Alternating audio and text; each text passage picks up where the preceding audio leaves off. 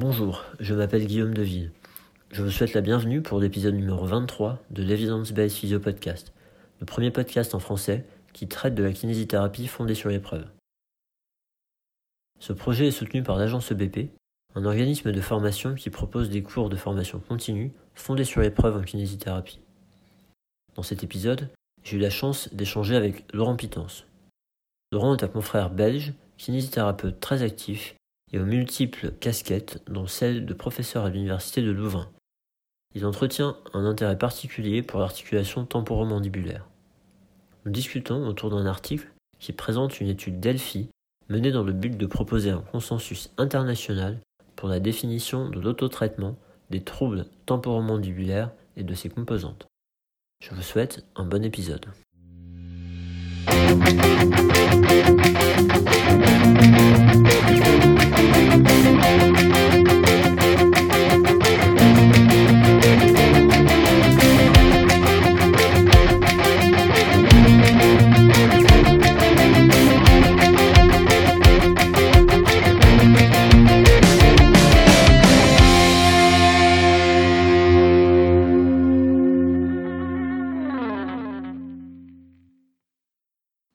Bonjour à tous, bienvenue pour ce nouvel épisode de l'Evidence Based Physio Podcast.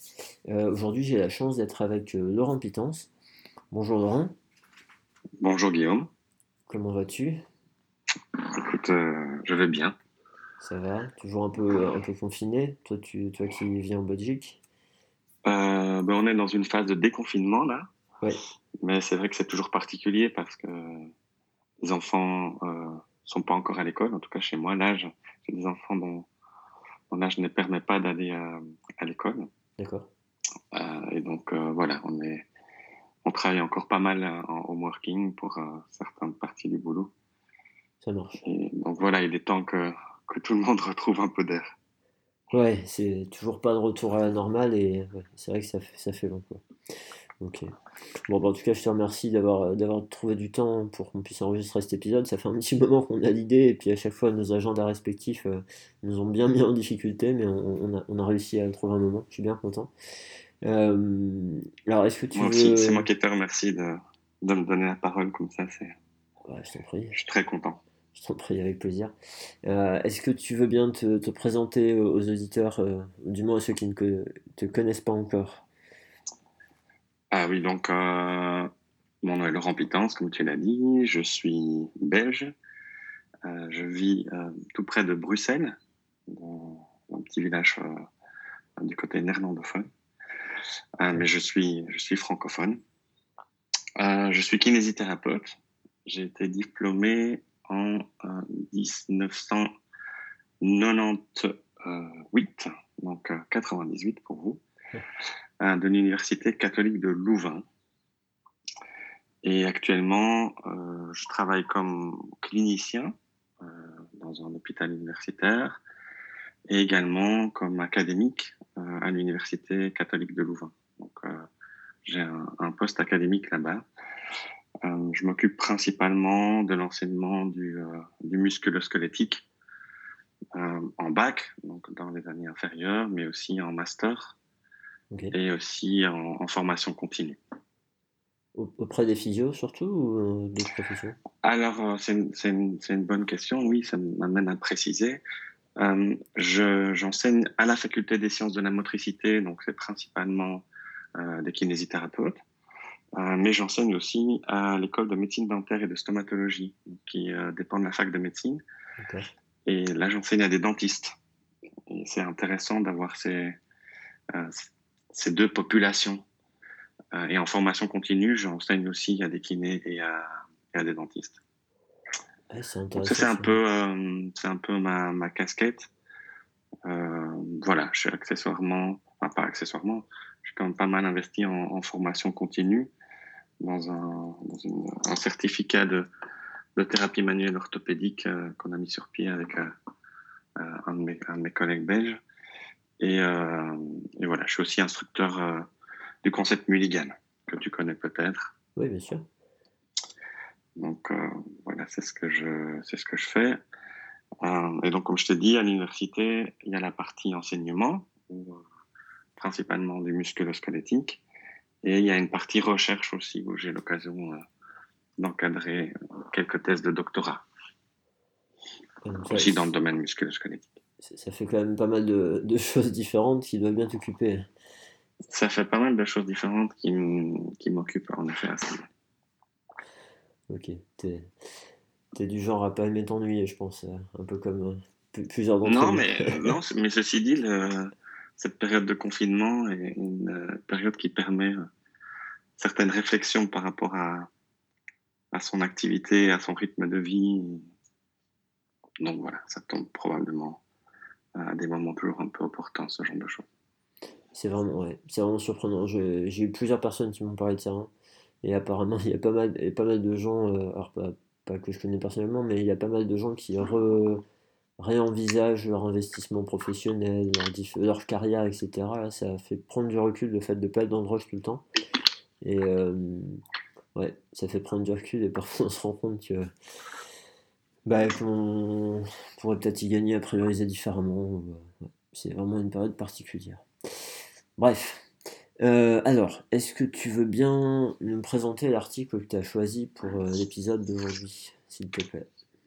Euh, Oui, donc l'article que j'ai choisi aujourd'hui traite de l'autoprogramme, donc l'autotraitement. en anglais, ils appellent ça self-management. Pour la, prise en charge des patients souffrant de troubles temporomandibulaires.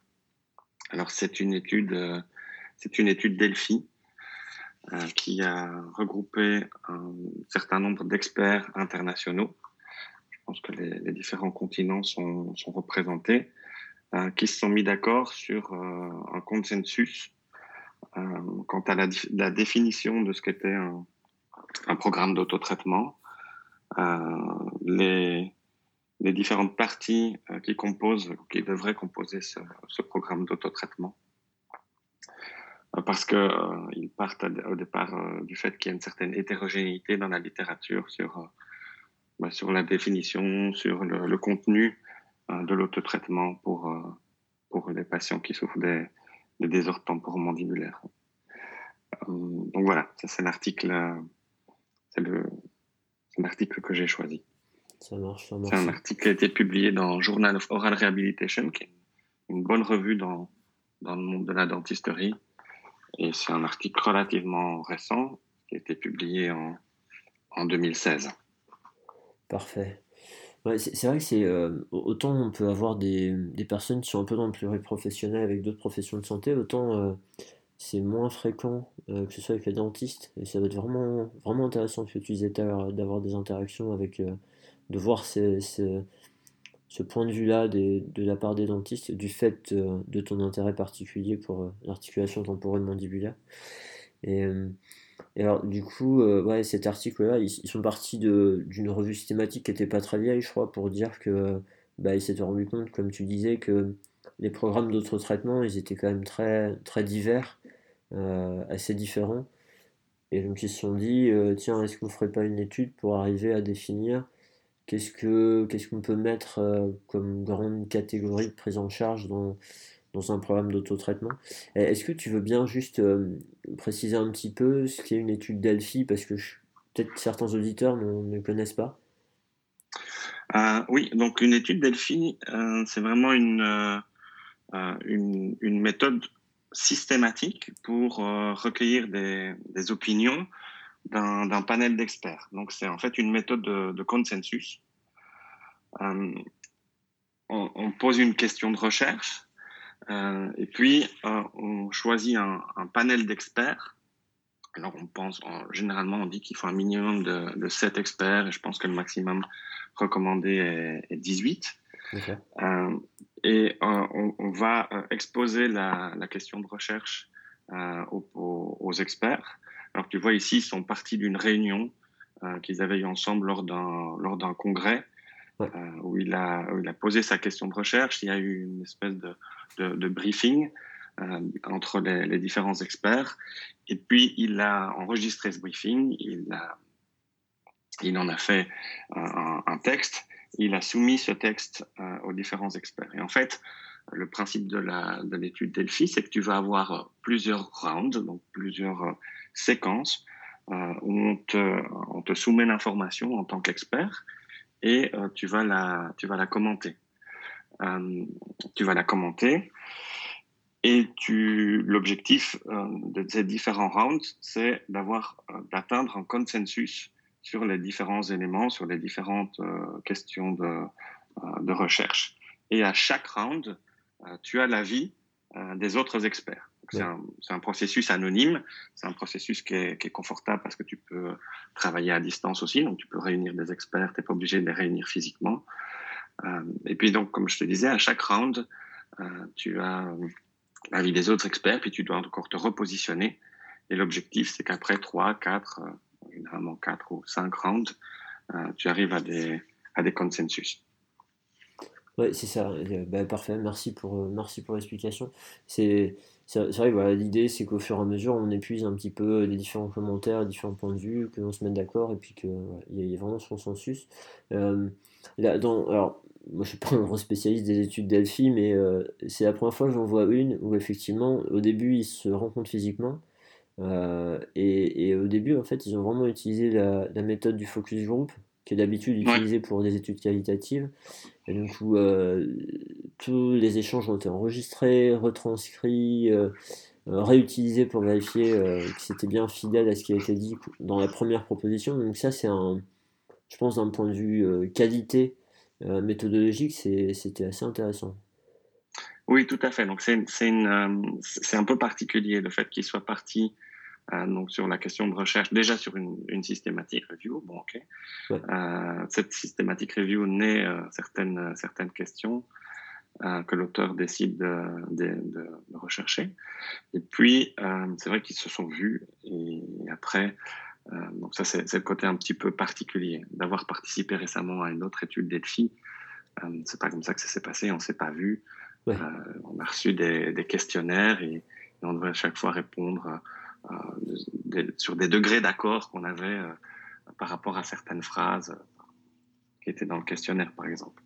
Et au fur et à mesure, on avait, on avait comme je te disais, l'idée des autres. Et, et, et, au fur et à mesure aussi, tu, bah, tu écrèmes un petit peu dans, dans ta question de recherche. Hein. Tu auras pu voir que ils se sont posés certaines questions spécifiques, notamment au niveau du contenu, et qu'ils ont décidé de, de, de supprimer certaines thérapeutiques spécifiques du contenu de, de l'autotraitement. Euh, on pourra peut-être en, discuter. Oui, bien sûr, ouais, on, va, rentrer dans ces détails-là. Euh, du coup, l'objet de, cette étude Delphi, c'était déjà de définir euh, bah, qu'est-ce que c'est que l'autotraitement dans les. Alors, j'aurais tendance à dire les désordres temporomandibulaires, mais tu m'as dit tout à l'heure, avant d'enregistrer, qu'on avait tendance en, en, francophone à utiliser des termes, un terme différent. Euh, oui, euh, alors on a longtemps utilisé le nom euh, SADAM, mais aujourd'hui, dans la littérature francophone, euh, on utilise le terme DAM, euh, dysfonctionnement de l'appareil manducateur. Mais internationalement, on parle de, de désordre temporomandibulaire, temporomandibular disorders. Et donc, je t'avoue que moi, quand j'enseigne ou quand je donne cours, j'utilise plutôt l'appellation désordre temporomandibulaire. D'accord. Voilà, en, en, France, on utilise le, vocable. on utilise dame plutôt.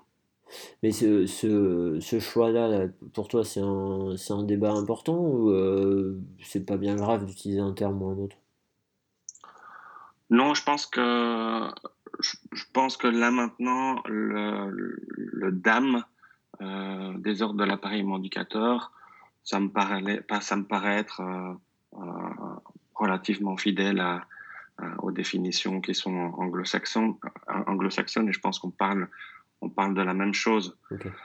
Bon, voilà, moi j'ai, j'ai toujours, un, toujours plus de facilité en lisant plus la littérature anglaise de parler de, de désordre temporomandibulaire, mais Bon, je pense pas que ce soit une bataille que j'ai envie de mener. Non, non, non clairement. Bah, en fait, souvent, souvent, une des problématiques, euh, quand il y a des gens qui veulent défendre une terminologie par rapport à une autre, c'est parce qu'ils voient un certain sens dans une terminologie qu'ils ne voient pas dans l'autre, ou euh, où ils voient des choses en plus et qui leur tiennent à cœur. Euh, et souvent, en fait, le, problème, c'est que parfois, bah, derrière la définition de chacun, est à peu près la même, voire elle est clairement la même.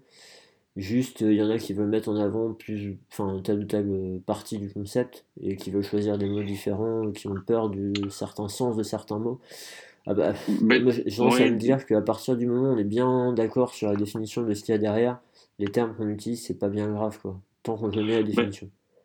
oui, en fait, euh, à la réflexion, tu vois, le, en anglais, il y a, y a une emphase sur, euh, peut-être sur euh, le temporomandibulaire et ça pourrait paraître peut-être un peu restrictif à l'articulation temporomandibulaire.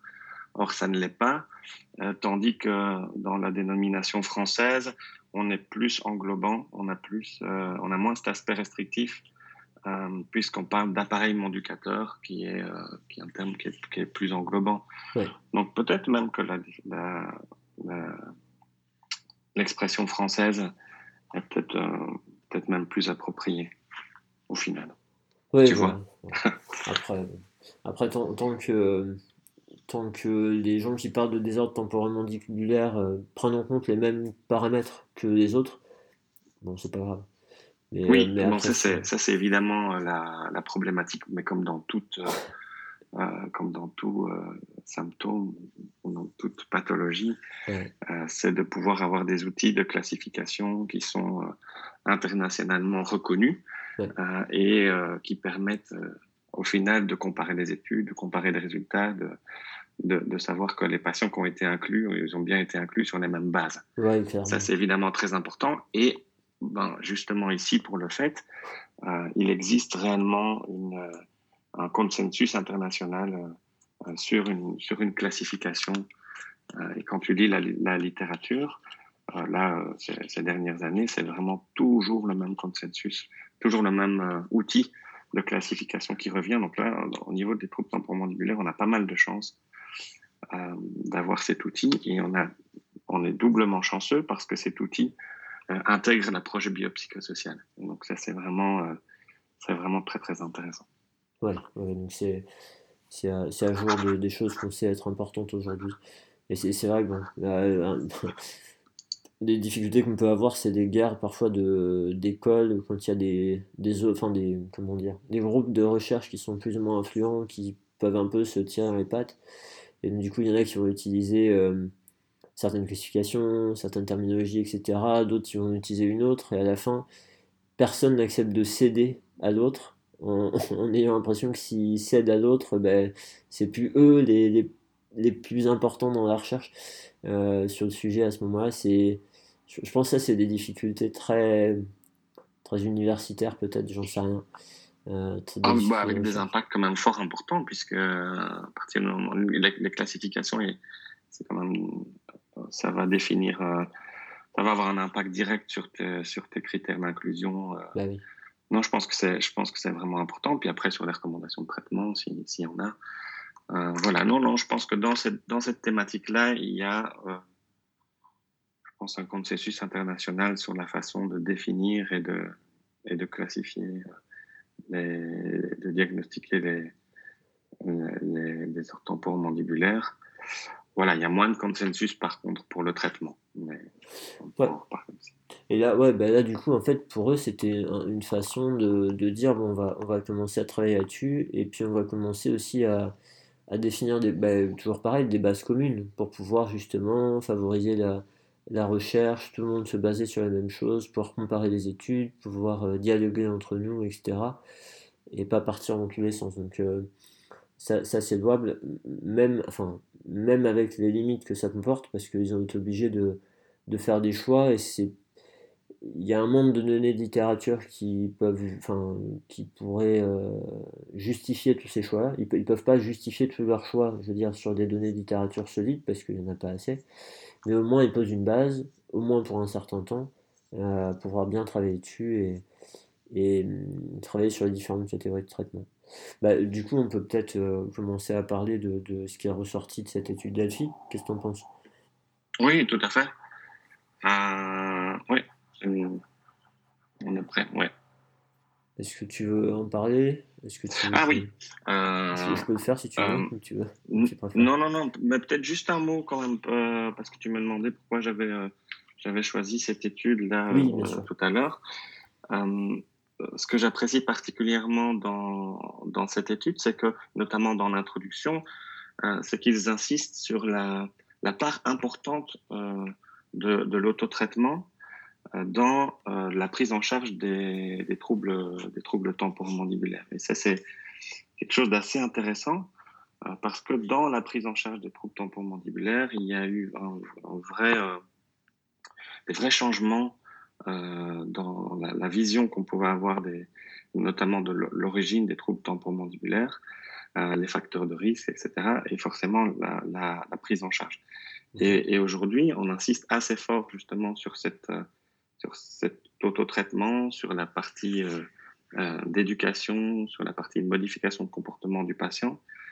Euh, donc voilà, c'était probablement euh, euh, ça que je voulais mettre en avant aussi en choisissant en choisissant ce papier parce que on n'en parle pas encore assez dans dans les formations et dans, dans les prises en charge de manière générale. C'est quelque chose qu'on qu'on ne voit pas encore, il n'y a pas encore un énorme transfert en, clinique. Donc ça, c'est important. Ah ouais, ok. Ouais, c'est vrai qu'ils soulignent bien le fait que, si je me rappelle bien, dès, dès, le début, ils disent que ben, euh, à partir du moment où on pose un diagnostic de désordre temporomandibulaire, la première étape, c'est de proposer de l'autotraitement. Et euh, ils disent bien que l'autotraitement peut suffire à, euh, prendre en charge un patient. Tout en disant bien que, alors en tout cas, c'est la première chose à faire, ça peut suffire. Et bien sûr, il peut y avoir des choses associées euh, aux besoins, ça c'est pas un problème. Mais en fait, ce que tu es en train de dire, peut-être, c'est que auparavant, il y avait peut-être des procédures plus invasives euh, qui étaient tentées euh, en première intention. Tout à fait. Donc, euh, on, on, les recommandations aujourd'hui, euh, sont, assez claires, les recommandations internationales, et l'approche euh, doit être une approche non invasive. Pendant très longtemps, euh, on, on, a eu une approche plutôt invasive euh, de, de, traitement euh, des, des, des orthotemporomandibulaires. et dans les approches invasives, ben, le plus invasif, c'était la chirurgie, où les chirurgiens rentraient dans l'articulation et allaient replacer un, un, un, disque, euh, remettre un disque en place, par exemple, euh, où euh, il y avait aussi beaucoup de modifications euh, de l'articulé dentaire, donc de l'occlusion dentaire avec des, des meulages de dents, euh, ou parfois l'utilisation d'autres types de chirurgie qu'on appelle les chirurgies orthognatiques, qui visent à, à réaligner les bases osseuses soit du maxillaire ou soit euh, mandibulaire. Donc pendant en fait très très longtemps, on a eu euh, comme, euh, comme croyance euh, que c'était plutôt des, des, désordres mécaniques qui étaient responsables de l'apparition, qui étaient des facteurs de risque euh, de l'apparition de ces, de ces désordres temporomandibulaires. Et tout logiquement, dans cette vision des choses, les traitements proposés étaient des traitements qui visaient à modifier euh, cette mécanique. Oui. Donc euh, la façon dont les, les dents s'engrainent, la façon dont les, euh, les bases osseuses sont, sont, positionnées les unes par rapport aux autres. Et puis, il y a eu vraiment un changement de paradigme complet dans la, la, façon de voir les, les troubles temporomandibulaires. Il y a eu beaucoup d'études longitudinales euh, qui ont permis de voir que c'était un trouble euh, qui avait plutôt euh, un bon pronostic. Et, et, donc, l'approche la, a été, a été radicalement modifiée vers une approche beaucoup plus euh, conservatrice. Enfin, non invasive. Et, et, et, donc, du coup, euh, cette notion d'autotraitement, euh, d'éducation, de modification de comportement euh, est aujourd'hui la première ligne d'approche. Et comme tu le dis, c'est très, très fréquent euh, chez les patients qu'on puisse euh, s'en sortir avec, avec des approches aussi simples. D'accord. Et, et, du coup, en fait, ça veut dire, parce que là, tu vois, je suis en train de me dire, en définitive, peut-être que les professionnels qui s'en occupaient plus avant, c'était les dentistes et, euh, et euh, peut-être des stomatos, peut-être des chirurgiens. Euh. Moi, j'ai fait un, de mes, enfin, mon premier stage en tant qu'étudiant kiné, c'était dans un service de maxillofacial et il y avait des poses de prothèses au niveau des ATM. Et c'était une chirurgie que j'ai vue d'ailleurs. Et, Et je me, je me, dis que là, les dentistes qui viennent faire ton cours, est-ce que du coup ils prescrivent de l'autotraitement en mode rééducation? Est-ce qu'ils orientent vers de la kiné? Est-ce que, tiens, on dirait qu'il y a une espèce de transfert de, euh, de compétences. Ben de prise en charge du patient, du dentiste, d'orthodontiste, je sais pas quoi, vers les, la rééducation. Alors après. Euh, c'est vraiment une excellente question. Alors tu verras que tous les experts euh, qui, sont, qui sont cités, plutôt qui ont participé à l'étude Delphi, sont des dentistes. Ah bah tu vois, je voulais te demander, je n'ai pas vu. Ouais. Ouais, ouais. Et donc internationalement, ce sont les dentistes qui sont emparés de cette euh, de, de, de, ces prises en charge de, troubles temporomandibulaires. Alors il y a une raison un peu, un peu historique euh, à cela. Euh, ben justement, c'est qu'au départ, euh, il y a eu cette hypothèse de, disharmonie occlusale mmh. qui, qui, qui, enfin, qui, était, qui était prédominante. Et donc forcément, le dentiste avait une place très très importante, et le dentiste surtout en tant que que technicien, c'est-à-dire que avec ses actes techniques euh, qu'il pouvait avoir sur les, sur, les, sur les dents, avait une approche euh, centrale et très importante. Et, et forcément, donc, toute la littérature, euh, tous les, les, professionnels de la santé qui s'y sont intéressés ben, sont principalement des dentistes, et les gens qui publient le plus sur les troubles temporomandibulaires, ce sont des dentistes. Euh, mais, mais comme je te disais qu'il y avait eu un, un grand changement de paradigme, les dentistes ont dû s'adapter à ce changement de paradigme euh, et être beaucoup plus euh, des avoir une approche qui est, beaucoup plus une approche non invasive et, et ça c'est pas facile pour tout le monde en fait c'est ce, changement de paradigme dans, l'explication, dans la connaissance euh, est, assez, est assez clair. Par contre, le transfert en clinique a été, euh, a été beaucoup plus compliqué euh, à, réaliser. Et, si tu, remarques l'étude Delphi, l'étude Delphi, elle, elle, euh, elle s'adresse à, à, différents professionnels de santé, mais elle s'adresse dir directement aussi euh, aux dentistes. Euh, mais, mais comme tu le dis, alors à partir du moment où on a, une approche euh, beaucoup plus non invasive, eh bien la place d'autres professionnels de la santé, comme les kinésithérapeutes, mais aussi comme certains psychologues avec des approches cognitivo-comportementales, euh, sont aussi euh, euh, prennent, prennent vraiment leur, leur sens.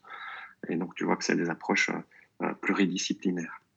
C'est rigolo ça, parce que tu sais, ça, moi ça me fait le parallèle avec euh, en musculo-squelettique euh, euh, du reste du corps, on va dire.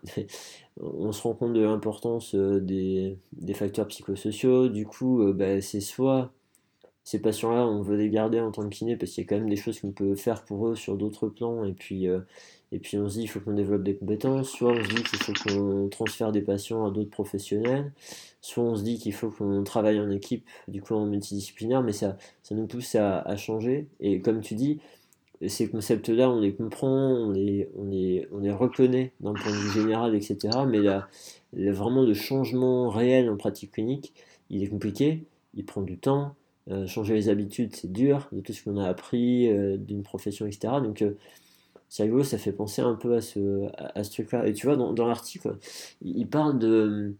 Et tu vois, j'étais surpris, mais j'avais pas, j'avais pas tilté en fait. Ils disent que la délivrance de ce type de, d'autotraitement, euh, c'est pas forcément les cliniciens qui doivent le faire. Tu vois, du coup, j'étais assez curieux de, de, de, ben, qui, qui s'en occupe. Et, euh, ouais. Et donc, du coup, ouais, c'est des choses. Et, et tu vois, d'autres. Ouais, ils, disent, ils disent que ça dépend du setting clinique, oui, de, bah ouais, de, la, de, la, disposition de, de, l'environnement de soins, en fait. Bah, c'est ça. Et, et c'est vrai que, euh, bah, moi, si je prends mon exemple dans, dans le service dans lequel je, euh, je travaille, euh, les, les stomatologues ont une, une, une, première approche quand ils voient le patient, s'ils voient le patient euh, en, en, première attention, et ils commencent à, à, à donner quelques informations euh, sur les, des règles de, enfin, sur des conseils, sur euh, les règles d'hygiène de vie, des règles de, de, de, de, contrôle de la douleur, quelques, quelques exercices éventuellement. Okay. Euh, et puis, ces conseils sont euh, renforcés après lorsqu'ils viennent en kinésithérapie, où on, où on aborde vraiment on va plus loin dans, dans l'éducation thérapeutique, on va plus loin dans la prescription des exercices, on va plus loin dans, dans le, changement de dans l'éducation comportementale. Euh, donc euh, voilà, je pense que ça dépend un peu de, de l'environnement clinique dans lequel on travaille. Mais l'idée, euh, je pense ici, c'est vraiment de, c'est un message qui est, qui est destiné aussi aux dentistes, et c'est en disant, mais cette partie-là, elle est aussi pour vous. Et quand j'enseigne aux dentistes, c'est ce que j'essaie de, de, leur dire aussi, parce que euh, à partir du moment où, ils ont, où on a des discours cohérents entre nous, euh, moi, je ne ferai que renforcer un certain discours avec euh, euh les dentistes, et ça serait, très, bien plus performant si, si, le dentiste a déjà fait une, une partie du travail. Ah bah c'est clair. D'un point de vue pluridisciplinaire, c'est sûr que si, déjà on a tous le même, le même langage, la même voix par rapport aux patients et que, et chacun prépare la base du travail de l'autre, ça c'est génial. Mais tu, sais, j'étais en train de me dire, en fait on, pourrait se dire, bon, euh, ces, gens-là, finalement, euh, peut-être qu'ils seraient plus aidés par des kinés que par des dentistes. Euh, d'un point de vue purement rééducation, on pourrait se dire ça en tant kiné. Alors, mais, mais quelque part, une personne qui a mal dans cette région-là, bah, il y a peut-être plus de chances qu'elle aille voir son dentiste en première intention qu'elle aille voir son médecin pour faire de la kiné. Quoi. Donc du coup, du coup je, pense, je pense que c'est quand même euh, vraiment important que, les dentistes soient bien sensibilisés, ils aient des notions, etc. Et, je me dis même, par rapport à ce que tu disais là, est-ce que tu penses que... Euh, euh, tu vois, si, si, encore une fois, si je fais le parallèle, un patient vient me voir moi kiné parce qu'il a mal au dos, et en faisant l'entretien avec le patient, on s'aperçoit qu'il y a énormément de facteurs psychosociaux et très peu de facteurs physiques ou patho-anatomiques en jeu.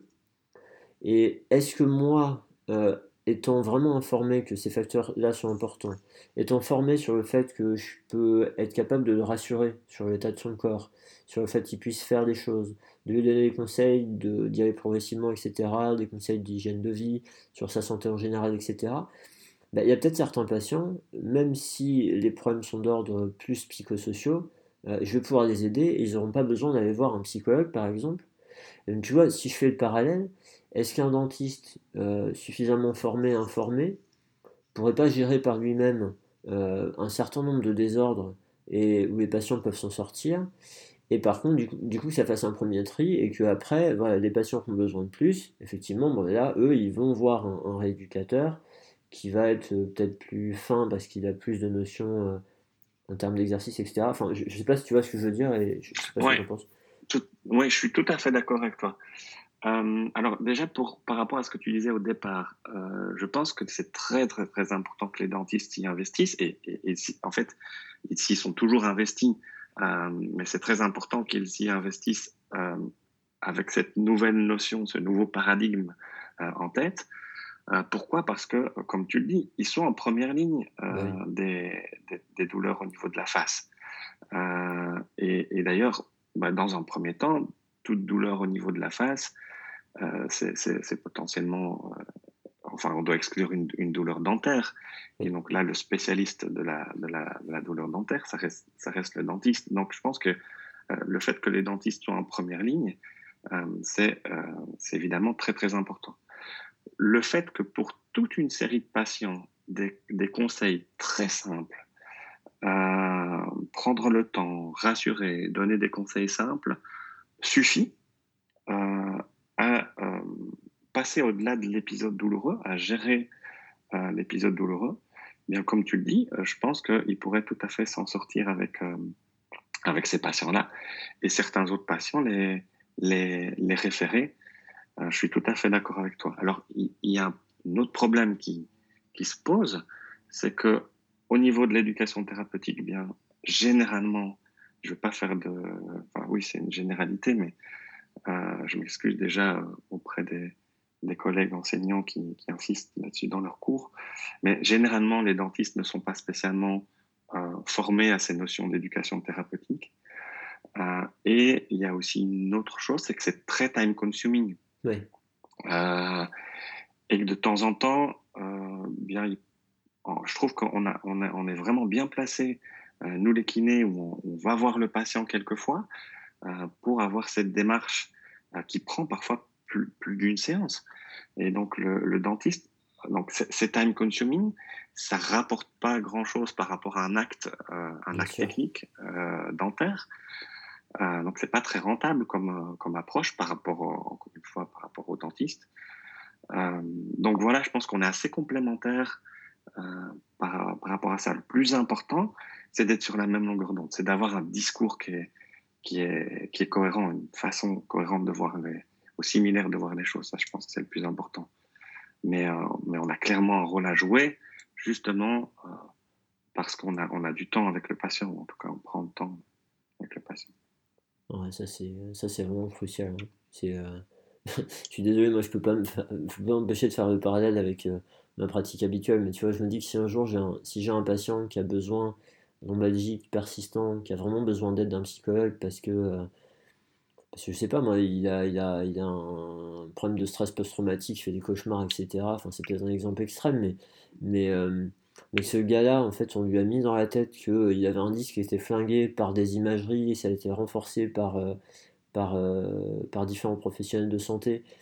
Et moi, le kiné, je focalise sur son disque en lui disant qu'il est foutu ce gars-là, le jour où il va voir le psychologue, eh ben, il, y a beaucoup plus de risques qu'il n'arrive pas à bénéficier de l'aide du psychologue parce que on lui a foutu les croyances dans tous les sens. Donc là, si un dentiste euh, euh, commence à, dire à un patient que tant qu'il ne se fait pas limer les dents ou, euh, ou je sais pas quoi, tant qu'il n'a pas une intervention assez, assez brutale sur son appareil éducateur, en fait, ça pourra jamais marcher, bah, il met des bâtons dans les roues. Donc cette Ouais, ce discours commun, on y revient, hein, c'est toujours vachement important. Et, du coup, c'est vachement important qu'on soit, qu'on communique un maximum avec d'autres professionnels. Quoi. Tout à fait. Et le, fait de, considérer que cette approche d'autotraitement, alors au sens large, parce que on en parlera après, mais ça comprend euh, toute l'éducation, euh, et notamment euh, l'éducation sur les, quant aux facteurs de risque, euh, euh, l'éducation quant à, l'évolution naturelle de la symptomatologie, etc. Euh, le fait de mettre cette, cette partie en, première ligne, en première étape après le diagnostic, ça permet aussi généralement de mettre en évidence certaines croyances du, du, patient. Alors, comme tu le dis, les croyances, elles peuvent venir de, d'Internet, mais elles sont, sont, souvent aussi générées par d'autres professionnels de la santé. Euh, et ça, c'est quelque chose d'assez important, en tout cas moi dans, dans ma pratique clinique, c'est de, euh, de partir de ce que le patient connaît euh, et, et de, de, mettre en évidence certaines bonnes croyances ou bonnes connaissances et d'autres qui sont probablement, alors j'aime pas dire bonnes croyances et mauvaises croyances, mais en tout cas d'autres qui seront potentiellement des freins dans, qui vont constituer des freins dans leur évolution, en tout cas. Mm. Et, ça, c'est important de les mettre en évidence et puis de les, les travailler euh, pour autant que, euh, que ce soit facile. Enfin, on sait que c'est pas facile de modifier les croyances des gens. Ah, c'est pas, pas toujours, ouais. En fonction de là où ça vient et sur quelle base ça, ça repose, c'est pas toujours évident. Maintenant, tu sais, on parlait de terminologie tout à l'heure, je suis d'accord avec toi. Hein. Moi, le terme croyance, je l'aime pas non plus. Mais bon, il, il est tellement utilisé, tellement connu, reconnu que j'utilise aussi, mais en définitive, ça reste des connaissances. Euh, les, gens, ils ont des connaissances. Alors, qu'elles soient pas à jour, qu'elles soient pas en accord voilà, avec ce qu'on sait aujourd'hui, euh, qu'elles soient euh, un frein, c'est une chose, mais ça reste des connaissances. Et il y, a vraiment une notion de jugement dans le terme de croyance, où, on se positionne en, en, sachant et en considérant que l'autre, il il est moins que nous parce qu'il sait pas aussi bien. Tu vois Donc, euh, je, suis d'accord avec toi. Les, connaissances qui vont aider la personne et les connaissances qui vont plus le freiner, ce serait sans doute euh, plus intéressant de dire comme ça. Mais... Ouais. Et, une, dernière chose peut-être à rajouter par rapport à, ce que les dentistes peuvent faire, ce que les kinés peuvent faire, etc., c'est que euh, pour des professions comme les nôtres, qui sont des professions très techniques à la base, c'est un vrai challenge de considérer qu'on peut prendre le temps avec le patient pendant une séance, de lui expliquer, euh, de, faire une, de, faire de l'éducation, euh, de, euh, de lui montrer des exercices, et qu'on n'est pas dans cette dynamique technique, hands-on. C'est un vrai challenge. Et donc, si c'est un challenge pour nous, c'est encore plus un challenge pour les dentistes qui ont, qui ont une profession plutôt, euh, plutôt très technique, avec des actes avec des actes très techniques.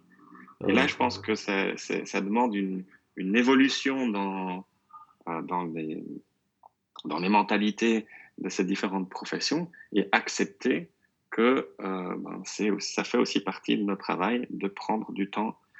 Euh, c'est quelque chose que je vois dans les formations, euh, quand les, les, étudiants ou les collègues hein, en, en, formation continue euh, viennent chercher de l'information sur les désordres temporomandibulaires, leurs attentes sont beaucoup plus liées à, des notions techniques. On veut apprendre à palper tel muscle ou à mobiliser comme ça l'articulation. Et, et, cette partie euh, d'éducation euh, prend tellement d'importance, en tout cas moi je le vois dans, dans l'approche euh, avec les patients, ben, que forcément elle, doit avoir une certaine importance aussi dans les cours qu'on donne que ce soit aux dentistes, mais aussi euh, aux kinés. Et ça, c'est parfois un peu confrontant pour eux, euh, parce qu'ils euh, sont dans une attente d'une approche très technique. Et puis nous, on arrive avec une approche qui est un peu différente, où, où l'éducation est, est, est, importante, où le, voilà. Donc, c'est aussi, c'est aussi un peu challenging. Dans, ah, c'est dur, ça. Pour, nos pro, pour, nos pro, pour nos professions à la base assez techniques. C'est dur. C'est dur parce qu'il s'agit déjà de changer des habitudes, il s'agit de bah, d'aller euh, bah, pas forcément dans le, sens des attentes du patient aussi. Donc c'est risquer de se confronter à, à, un patient qui comprend ce qu'on fait. Ou c'est aussi la peur de bah, perdre du temps et d'être moins rentable, puisque ça c'est vrai pour les dentistes par rapport aux actes techniques qui facturent, mais c'est vrai aussi chez nous. Hein. Il y a plein de gens qui disent mais moi j'ai pas le temps et je peux pas être rentable en, en passant autant de temps avec les patients. C'est la peur aussi de se retrouver dans une situation qu'on a du mal à maîtriser parce que on n'a pas appris à communiquer alors qu'on a appris à faire des gestes avec nos mains. Euh, c'est vraiment vraiment beaucoup de choses et puis euh, et puis euh, et puis aussi un truc qui peut être tout bête mais comme comme tu dis si les si les gens pensent qu'un kiné il fait forcément que des choses avec ses mains euh, ben, les dentistes, ils peuvent le penser aussi. Donc il y a plein de dentistes qui ne pensent pas qu'un kiné puisse faire de l'éducation. Euh... Tout à fait. Et, ça, ça je, je, rebondis, je rebondis là-dessus parce que lorsque tu lis la littérature et que tu lis des études euh, où, on, où, on, étiquette un peu les professions, on va dire, ben voilà, approche kinésithérapeutique de la, des troubles temporomandibulaires, et, et, bien, dans ces, dans ces études qui, qui étudient la kiné, euh, c'est des études qui vont étudier plutôt euh, les techniques manuelles euh, ou éventuellement la prescription des exercices. Mais donc, on nous, on nous cloisonne dans une approche qui, est, qui est plutôt technique. Et, et, et, dans mon approche, en tout cas clinique des, des désordres temporomandibulaires, bien cette partie euh, pour moi cette partie d'éducation cette partie euh, d'empowerment du patient euh, cette partie euh, de prescription d'exercice cette partie aussi où je vais où je peux hein, aller palper travailler sur un muscle mobiliser une articulation. Mais tout ça pour moi ça constitue l'approche kinésithérapeutique. Et c'est vrai qu'à partir du moment où, tu travailles en proximité avec des collègues, ils ont, ils ont pu voir ce que tu, quelle était ton approche et ce que tu faisais mais, mais conceptuellement, euh, c'est pas quelque chose, en effet, qu'on va nous reconnaître. Ouais. Ouais, c'est pas l'image encore. Et tu vois, même dans la littérature, du coup, ouais, c'est fou ça. Ouais. Et donc, et donc, dans la littérature, c'est vrai que les, les, approches plutôt de modification du comportement, elles sont plus associées, euh, enfin, toutes ces approches cognitives ou comportementales, elles sont beaucoup plus associées au métier de psychologue. Oui. Euh, le dentiste, c'est plus, plus associé au métier de, technique au niveau, euh, au niveau euh, de, de l'appareil médicateur et les kinésithérapeutes au métier de plutôt mobilisation et prescription d'exercice. Ouais, c'est chacun a tendance à euh, conserver sa particularité, mais bon. tu sais, tu sais, il y a aussi un truc qui revient souvent, euh, c'est la personne, le patient avec qui tu as fait que de l'éducation pendant une séance, et quand t'es pas habitué à ça, enfin, c'est souvent qu'il y a des confrères qui disent, ben, euh, il était content, mais moi j'avais rien fait. Cette sensation de, euh, mais moi j'ai rien fait. Cette peur de, et c'est pour, alors toutes les difficultés qu'on a énumérées avant, plus ça, c'est vraiment important de comprendre l'importance de l'éducation pour se dire, euh, il faut que je dépasse ces barrières et il faut pas que j'ai l'impression de rien faire quand je fais de l'éducation avec un patient. C'est exactement ce que, je, ce que je voulais exprimer avant.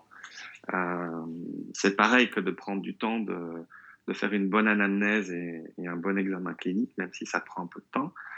Euh, en termes de raisonnement clinique, ça nous fait gagner tellement de temps par après ah bah euh, que, euh, que c'est pas une perte de temps. Et, souvent, quand tu dis que certains collègues disent moi j'ai pas le temps de faire ça, mais quand tu vois la, la, la, parfois la puissance de, de, cette, de cette éducation, bien c'est c'est vraiment le temps gagné en fait. Hein. Mm. Euh, redonner, euh, redonner le pouvoir au patient en fait, redonner le, c'est ça que tu fais généralement avec cette, cette approche d'autotraitement, c'est que c'est que tu rends le tu rends le pouvoir au patient, c'est que tu, tu rends au patient la capacité euh, d'une autogestion, la capacité d'un sentiment de, de, de, de contrôle, euh, un meilleur sentiment de contrôle sur ses symptomatologies. Et ça, c'est pas du tout une perte de temps, c'est un gain de temps terrible. Alors, euh, tout ça mérite, il y a, y, a, peu de recherches encore, donc ça c'est mon avis personnel. Hein. C'est mon avis personnel, c'est basé aussi sur mon expérience clinique, et, c'est clair qu'il qu manque de la, recherche par rapport à ça.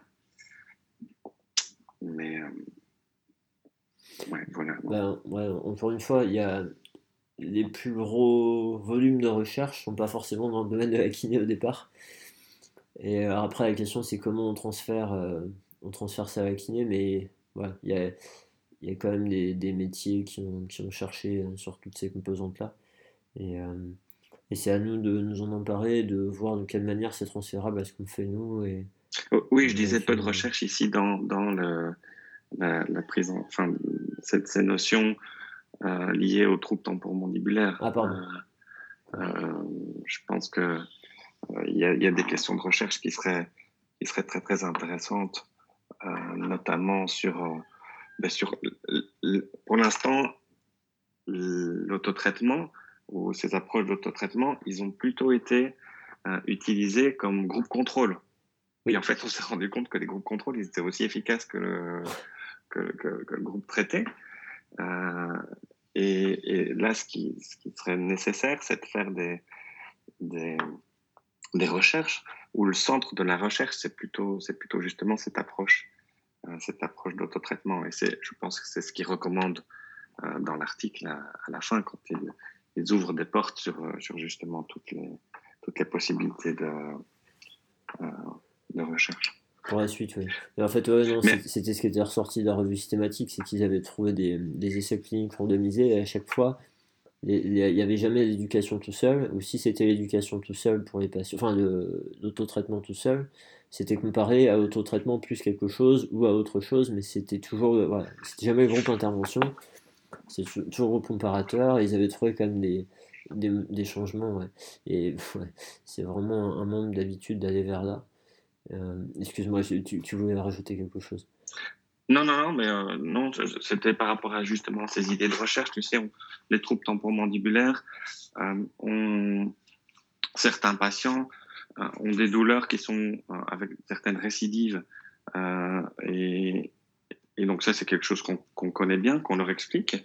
Oui. Euh, et ce qui est, ce qui est par contre pas bien connu, c'est euh, est-ce que si tu euh, éduques le patient, que tu modifies ses comportements en profondeur, euh, qu'il a une meilleure connaissance, qu'il est rassuré par rapport à cette symptomatologie, tu vois, est-ce qu'on joue sur euh, sur ces, ces, ces, épisodes récurrents. Donc ça, c'est par exemple une question de recherche qui, qui serait très très pertinente. Euh, on n'a pas de euh, par rapport aux modifications des, des comportements, euh, il manque aussi de la, de la recherche par rapport à ça. Quelle est la meilleure façon euh, de modifier un comportement euh, de bruxisme euh, diurne, euh, donc, qui consiste à une activité des muscles masticateurs la journée. Oui. Enfin voilà, donc il y a encore pas mal de choses, pas mal de choses à faire à, à ce niveau-là. En fait, ça, rejoint même ce que tu disais tout à l'heure, l'idée de vraiment prendre du temps pour l'anamnèse, enfin, au début, là, pour, pour gagner du temps après. Là, ça rejoint à dire prendre vraiment du temps sur une prise en charge pour gagner du temps sur les récidives, quoi. Qu'il y ait moins de récidives, que si on a, la personne sache se gérer elle-même, etc. Mais en fait, ça, ça reste le concept d'investir du temps maintenant pour en gagner demain. Euh, bon, même si la société n'a pas tendance à fonctionner comme ça, mais mais c'est ce qui paraît avoir le plus de sens quand même pour vraiment aider les gens. Et, ouais. ouais je, je, pense, mais encore une fois, ça serait très très intéressant d'étudier de groupe en groupe avec une éducation et des modifications comportementales euh, et un groupe sans, et puis de voir si, euh, euh, si tu as moins de récidive ou, ou si la gestion de la récidive est, est différente. Ouais, c'est sûr. Alors après, après, tu sais, ça, ça m'évoque quelque chose quand même qui, qui me tient à cœur. c'est que il y a des gens, enfin il y a des études qui ont été menées sur, dans certains domaines où justement il y avait cette notion d'éducation avec ou pas. Et, euh, il y a des études qui n'ont pas montré de différence. Le, seul problème c'est que euh, c'est la manière dont on délivre l'éducation. Parce que moi je suis un peu attentif à ça vu que mon master euh, il est sur ce sujet-là. Et, et, en fait là quand on regarde dans l'article, alors après bon j'interprète mais la façon dont les peu de mots qu'ils utilisent pour l'éducation, ça ressemble vraiment à l'éducation descendante euh, très didactique. Euh, enfin, qui n'est pas forcément de, d'éducation active où on implique le patient, c'est plus de, de, la délivrance d'informations, on va dire. Et, et le problème, c'est qu'il y a des études qui appellent éducation le fait qu'il y a une personne qui va parler pendant une heure à un groupe de 30 personnes. Euh, et ça, en fait, c'est l'éducation qui n'est pas efficace. Donc, il y, y, a vraiment cette notion-là où il faut faire attention. Euh, tu sais, il y a, y Mike Stewart, quelqu'un de nos intervenants, depuis, que je connais, il sort un truc régulièrement en disant que quand tu as des, des essais contre randomisés qui comparent euh, éducation à thérapie manuelle, par exemple, bah, dans les, personnes qui vont délivrer la thérapie manuelle dans l'étude, tu as des mecs qui ont des qualifications pas possibles, c'est des Jedi, quoi, c'est euh, des mecs qui sont ultra formés. Et euh, dans ceux qui vont délivrer l'éducation, en fait, ils ont juste un diplôme de kiné, quoi. Ils n'ont aucune formation en éducation. Et, donc ça, il faut, faire attention euh, quand on trouve des études sur le sujet à qu'est-ce qui vraiment a été délivré, quelles sont les compétences. Euh, c'est un truc qui me tient à cœur. Moi, je suis, je suis tout à fait, je suis tout à fait d'accord avec toi que, que la, notion, la, la, façon de délivrer le message est probablement, euh, pas probablement, est, importante. Après, c'est aussi, euh, ça vaudrait aussi la peine de, de, le montrer. Euh, tu vois, d'avoir une, une éducation qui est une éducation plus descendante, comme tu dis, plus paternaliste, versus une éducation où on part de ce que le patient connaît, ou bah, euh, ouais, alors ça, si tu veux, dans, dans, la littérature sur la pédagogie, euh, ça fait longtemps que ça a été démontré, quoi. Et quand je dis longtemps, euh, c'est, je sais pas, les années 70, 80, on sait que les, les, gamins, ils apprennent mieux de cette manière-là que de la manière qu'on utilise encore aujourd'hui, le plus souvent. Mais, mais c'est des choses qui ont été démontrées dans d'autres, dans d'autres domaines. Donc, c'est... Oui, après, c'est toujours la transférabilité dans, en clinique qui est, qui est, euh, mode d'apprentissage intéressante. Et, puis, et puis après, parfois, à des, à des populations, euh, à certains sous-groupes de population qui, mm. sont, qui, sont, qui sont particuliers. Quoi. Ouais, non, bien sûr. Il y a tout un tas, tout un tas de facteurs. Euh... Mais on peut peut-être peut revenir sur les. Parce qu'au départ, tu m'avais lancé là-dedans, c'est revenir un peu sur le, euh, bah, le programme d'éducation qui, ouais, qui recommande, ou en tout cas le, le, les résultats de l'étude, ils, ont, ils sont, sont arrivés à définir quelques concepts euh, clés euh, de ce que c'était que l'autotraitement euh, ou self-management.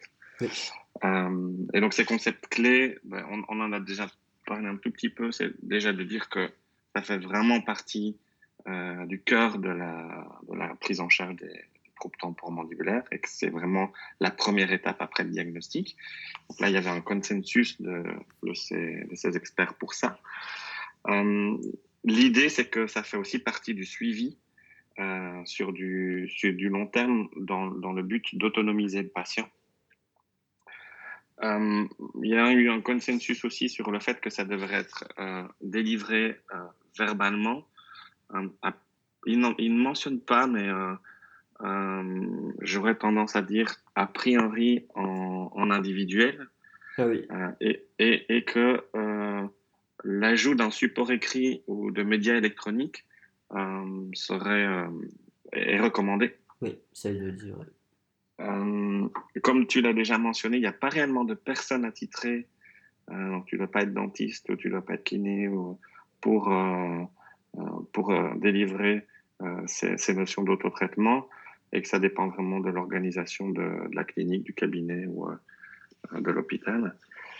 Euh, ils insistent quand même sur le fait que ça doit être contextualisé aux patients. Donc, euh, tu vois, on parlait de l'éducation très descendante, euh, mais, ils ont essayé de faire un programme assez large pour que ça puisse convenir à tous les sous-groupes de troubles temporomandibulaires, parce qu'on n'a pas pris le temps de redéfinir les troubles temporomandibulaires, mais, mais c'est un, un, un, terme qui va regrouper euh, plusieurs, euh, euh, plusieurs présentations cliniques différentes, mais toutes liées à l'appareillement éducateur, mais plusieurs présentations cliniques différentes qui ont vraiment chacune leur, leur spécificité. Alors eux, ils ont voulu s'accorder sur une, sur une définition qui, qui, allait convenir à tout le monde, mais après, ils insistent sur le fait que ça doit être contextualisé, c'est-à-dire qu'une personne qui présente une douleur musculaire euh, pas, doit avoir des conseils euh, adaptés ou en tout cas plus spécifiques qu'un patient qui va présenter un blocage euh, avec limitation de l'ouverture buccale et, euh, et, déplacement du disque de manière non réductible. C'est deux situations cliniques différentes. Il y a une, base commune euh, d'informations qu'on peut leur donner. Et puis après, il y a de l'individualisation euh, qui, est, qui est importante. Euh, et alors, une, un consensus aussi, et je trouvais ça vraiment très important, et je ne sais pas si tu es d'accord avec moi, mais euh, c'est quelque chose qu'on a, qu'on a parfois, je veux parler en jeu, où je remarque moi que j'ai pas, euh, j'ai pas pris une systématique j'essaye de l'apprendre, c'est la notion d'évaluation de la bonne compréhension du patient. Donc la nécessité de, euh, de réévaluer si l'information que tu as donnée au patient avait été, euh, euh, avait été bien perçue, avait été comprise, avait été intégrée par le, par le patient. Et donc, justement, quand tu, si tu, parles de d'informations plutôt paternalistes comme ça, avec un savoir qui viendrait uniquement du, thérapeute, bien, si tu ne prends pas le temps, à un moment donné, de, réévaluer ce que le patient a compris, euh, comment il le transfère par rapport à, son, à sa symptomatologie, euh, bien tu, risques de passer à côté de, pas mal de choses. Oui, c'est ouais, effectivement de, vérifier ce que, ce que l'autre retient et ce qu'il veut en faire de, de ce qu'on lui a dit. C'est important, tu sais, c'est des choses qu'on rappelle souvent, euh, notamment quand tu viens de délivrer d'informations, quand tu viens de partager, proposer d'informations, on rappelle souvent de vérifier ça, de vérifier ça en fin de séance. Euh, moi, il y a un truc qui j'ai trouvé intéressant aussi dans l'article qui est lié à ça, c'est cette notion de, de suivi. C'est-à-dire de euh, de pas dire on établit un traitement puis ce sera comme ça et puis le patient il s'en débrouille ou euh, on va on va entre guillemets ça paraît un peu grossier ce que je dis mais euh, insister avec le traitement qu'on avait établi au départ c'est vraiment la remise à jour régulière de notre prise en charge et donc ça inclut c'est logique hein, quand on y pense mais ça inclut aussi euh, ce que le patient a compris. C'est-à-dire vérifier la, séance d'après de ce qu'il a compris de ce qu'on avait dit euh, la fois d'avant par rapport à qu'est-ce qu'il a fait, comment il l'a fait, pour quelles raisons euh, il l'a fait, etc.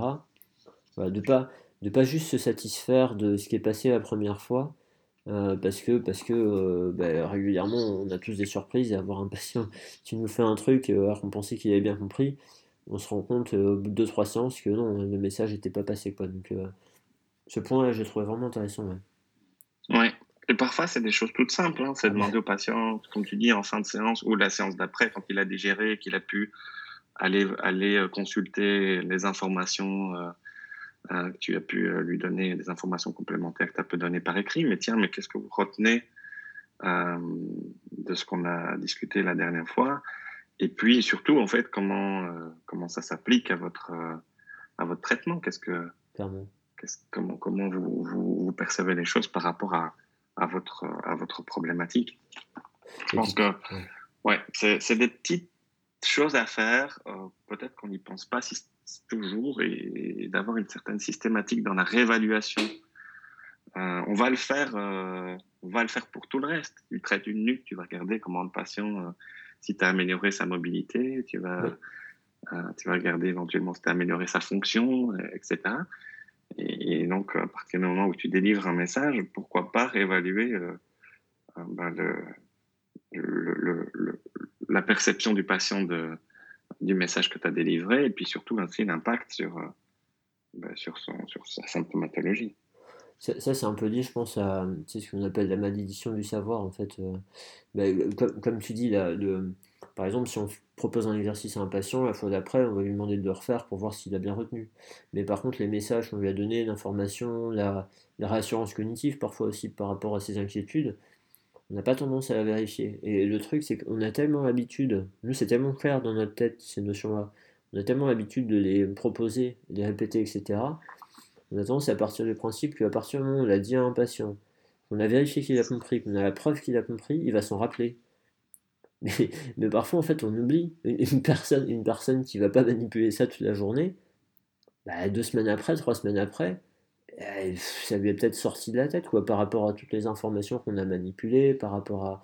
Donc, euh, c'est un truc. Moi, j'ai souvent, enfin, j'ai souvent, malheureusement, été surpris sur une dernière séance où, euh, le patient va bien, etc., on, se met d'accord que, bah, bon, ça, ça va bien, il n'y a pas de raison de continuer. De, plutôt que de se dire, bah, du coup, la séance, on est courte, se dire, bah, écoutez, qu'est-ce que vous pensez maintenant de ce qui vous est arrivé, etc., comment vous analysez les choses. Et j'ai des patients parfois qui m'ont sorti des trucs en me disant mais c'est pas possible qu'il ait ça en tête, qu'il ait fait tout ce chemin-là et qu'il ait toujours ça en tête quoi. Mmh, ouais. Juste le patient, euh, il a compris, il a oublié quoi. oui, c'est intéressant et, et, c'est certainement euh, un processus, ces processus d'éducation, euh, c'est certainement des processus qui sont des processus un peu continus. Euh, tout au long de notre euh, tout au long de notre prise en charge. Alors parfois il y a des patients et, comme on a dit tout à l'heure, hein, il, y a, certainement des sous-groupes de patients et euh, bah, ça a été ces notions de sous-groupe ont été mieux définies, par exemple, dans les guidelines pour l'approche de la lombalgie, je pense à ça. Mais en, en troubles temporomandibulaires, il y a, il y a des sous-groupes de patients qui, à mon avis, devraient pouvoir être identifiés comme ne, ne devant bénéficier que simplement euh, euh, d'une réassurance, euh, de conseils simples, d'exercices simples, et puis après, il n'y a pas besoin de faire plus. et donc, chez ces patients, donc, tu vois, là, on devrait pouvoir délivrer une, certaine information qui est peut-être un peu standardisée, adaptée aux patients, mais qui va suffire, en fait. Pour le reste, où tu vas avoir derrière une approche, thérapeutique qui sera, euh, qui va combiner, euh, enfin qui sera multimodale avec euh, de l'exercice, avec peut-être de la, de la thérapie manuelle, orthopédique, avec autre chose.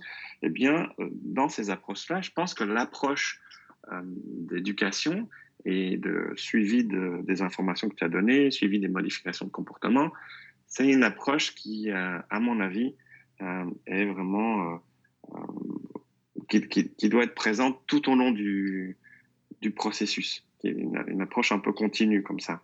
Oui, à, à vérifier avec pas, ce que tu en penses. Bah, tu sais, moi ça me fait penser à ce qu'on disait juste avant, euh, à cette histoire de est-ce que si on fournit une éducation de qualité, on arrive à, diminuer les, récidives ou à, faire que les gens ils gèrent mieux leurs récidives? Le problème c'est que si le patient il a, il a retenu des informations au temps de sa prise en charge, mais qu'il fait une récidive 5 ans après, Qu'est-ce qui lui reste comme information 5 ans après? Alors que ça fait 5 ans qu'il ne s'est pas du tout préoccupé de ce problème-là. Euh, c'est pas évident, hein. il faut vraiment qu'il ait intégré. Je, je veux dire, il y a, tous autant qu'on est, on a appris des choses euh, plus ou moins complexes à l'école de façon très intense et on a, on a, vraiment appris à les retenir parfaitement, mais euh, pour passer l'examen. Et 5 ans après, toutes ces choses-là, elles n'existent plus. Quoi. Euh, donc euh, bien, sûr il y a des choses qui restent, bien sûr qu'on ne peut pas généraliser ça à tous les patients, bien sûr que euh, c'est des choses qu'il faut vérifier. On, prend la peine de demander à la personne, on voit ce qu'elle retient, on ne va pas l'ennuyer à insister si on voit qu'elle a bien retenu. Mais, euh, je pense que c'est la vraie question. Et, sans doute, tu vois, ça rejoint l'intérêt probablement d'avoir un support écrit, enfin, des choses à consulter pour le patient, pour si jamais ça va pas, qu'il puisse s'y référer et parfois ça lui réactive les, des schémas neuronaux de, de mémoire, qu'il arrive à retrouver l'information plus facilement, mais, mais voilà, c'est pas si simple en fait l'histoire. Non, c'est probablement à. Là, il y a aussi vraiment des, des, études à faire, en tout cas dans le domaine. Plein de choses à faire. Euh, ouais, de réévaluer, euh, réévaluer le patient à six mois, à un an, euh, simplement en termes de. Enfin, simplement. En, termes de, de connaissances. Qu'est-ce qu'il a, qu'est-ce qu'il a retenu de l'information Et de voir s'il y a une dérive de l'information ouais. qu'on a, qu'on a pu donner tu sais, c'est pas rare dans des, dans des études maintenant qu'il y a des, euh, ce qu'ils appellent des booster, booster sessions, des, des séances où en fait il y a, il y a, il y a un temps d'intervention et puis il y a quand même des séances de. Ils appellent ça de boost, mais comme si c'était pour booster la motivation des gens. Mais je pense qu'il y a une histoire de boost de motivation et il y a aussi une histoire de, de vérifier les notions que le patient a en tête, etc. et de remettre à jour tout ça, de, de retravailler certaines croyances qui peuvent revenir, se réinstaller. Euh, c'est, on a, aussi parfois tendance à sous-estimer le fait que même si on a parlé avec un patient pendant une demi-heure, euh, ben, dans une semaine, nous c'est une demi-heure, mais à la maison, il parle beaucoup plus de temps avec ses proches, avec, euh, avec ses, je sais pas, ses voisins, ses amis, ses collègues au travail, etc. Et que le peu qu'on a dit par rapport à tout ce qui a pu lui être dit et qui est parfois complètement contradictoire, ben, parfois ça pèse pas si lourd que ça, quoi. Alors, d'où l'importance d'avoir une alliance thérapeutique euh, très forte, mais, mais c'est. on, ne se rend pas bien compte de le patient, parfois, il a une vie en dehors de nos séances. mais il, il, parle aussi de cette alliance thérapeutique. Hein. oui. Euh, ils disent que cet autotraitement repose sur l'alliance thérapeutique et qu'il y a une nécessité de compréhension du patient, de motivation du patient, de participation active du patient, d'adhérence du patient. Et puis, cette notion, euh, j'aime bien le terme en anglais de commitment, euh, vraiment d'engagement, engagement, du thérapeute, et, cette notion de monitoring. Donc, cet article-là reprend aussi ces notions fondamentales, quelque part, qui sont des notions qui sont aussi liées à, à, cette alliance, à cette alliance thérapeutique qui permet éventuellement, euh, qui, qui, insiste aussi sur la responsabilité du, du patient. Donc une approche patient-centrée euh, plutôt qu'une approche euh, thérapeute-centrée. Alors, en, effet, c'est difficile d'avoir une approche patient-centrée en devant délivrer une, série de messages.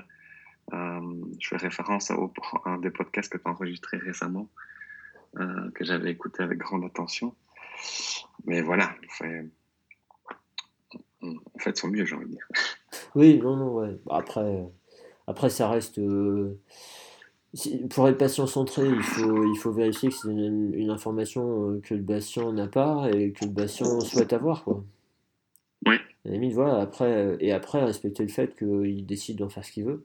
mais, mais ça n'empêche pas de délivrer d'informations. C'est important tu vois, c'est toujours cette idée de ce que le patient, basé sur ce que le patient sait, après essayer de se baser sur ce qu'il peut trouver par lui-même, il y a plus de chances que ça reste et qu'il soit convaincu, mais il y a des choses, euh, les patients pourront les torturer pendant des heures, il y a des notions, ils ne pourront pas les inventer, on les a apprises, ils sont fait quand même couillons de ne pas lui en faire bénéficier. donc, euh, voilà, c'est des histoires de priorité, mais ça veut dire qu'on peut quand même délivrer d'informations, c'est pas un problème. Euh, ouais.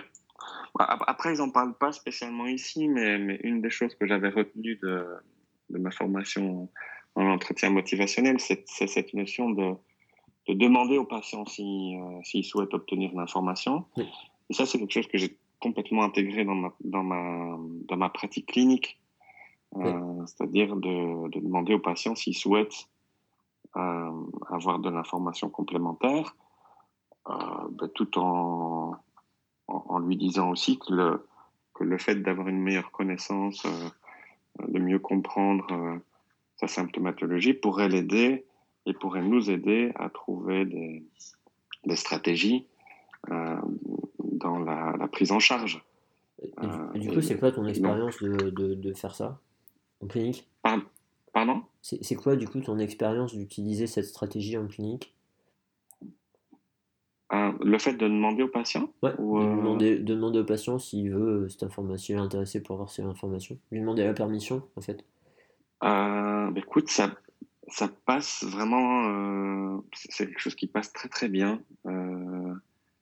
Qui passe très très bien. Alors après, je pense que j'essaie de travailler sur, sur l'alliance thérapeutique. avant, je prends quand même beaucoup de temps je prends beaucoup de temps. Je prends, je prends du temps pour, euh, pour l'anamnèse et, et, l'écoute du, du, problème du, du, patient. Donc, je pense que euh, il se sent probablement euh, écouté déjà dans un premier temps. Donc, j'essaie de, de, mettre en place quand même quelques outils qui permettent justement de développer cette alliance thérapeutique. et j'ai jamais eu de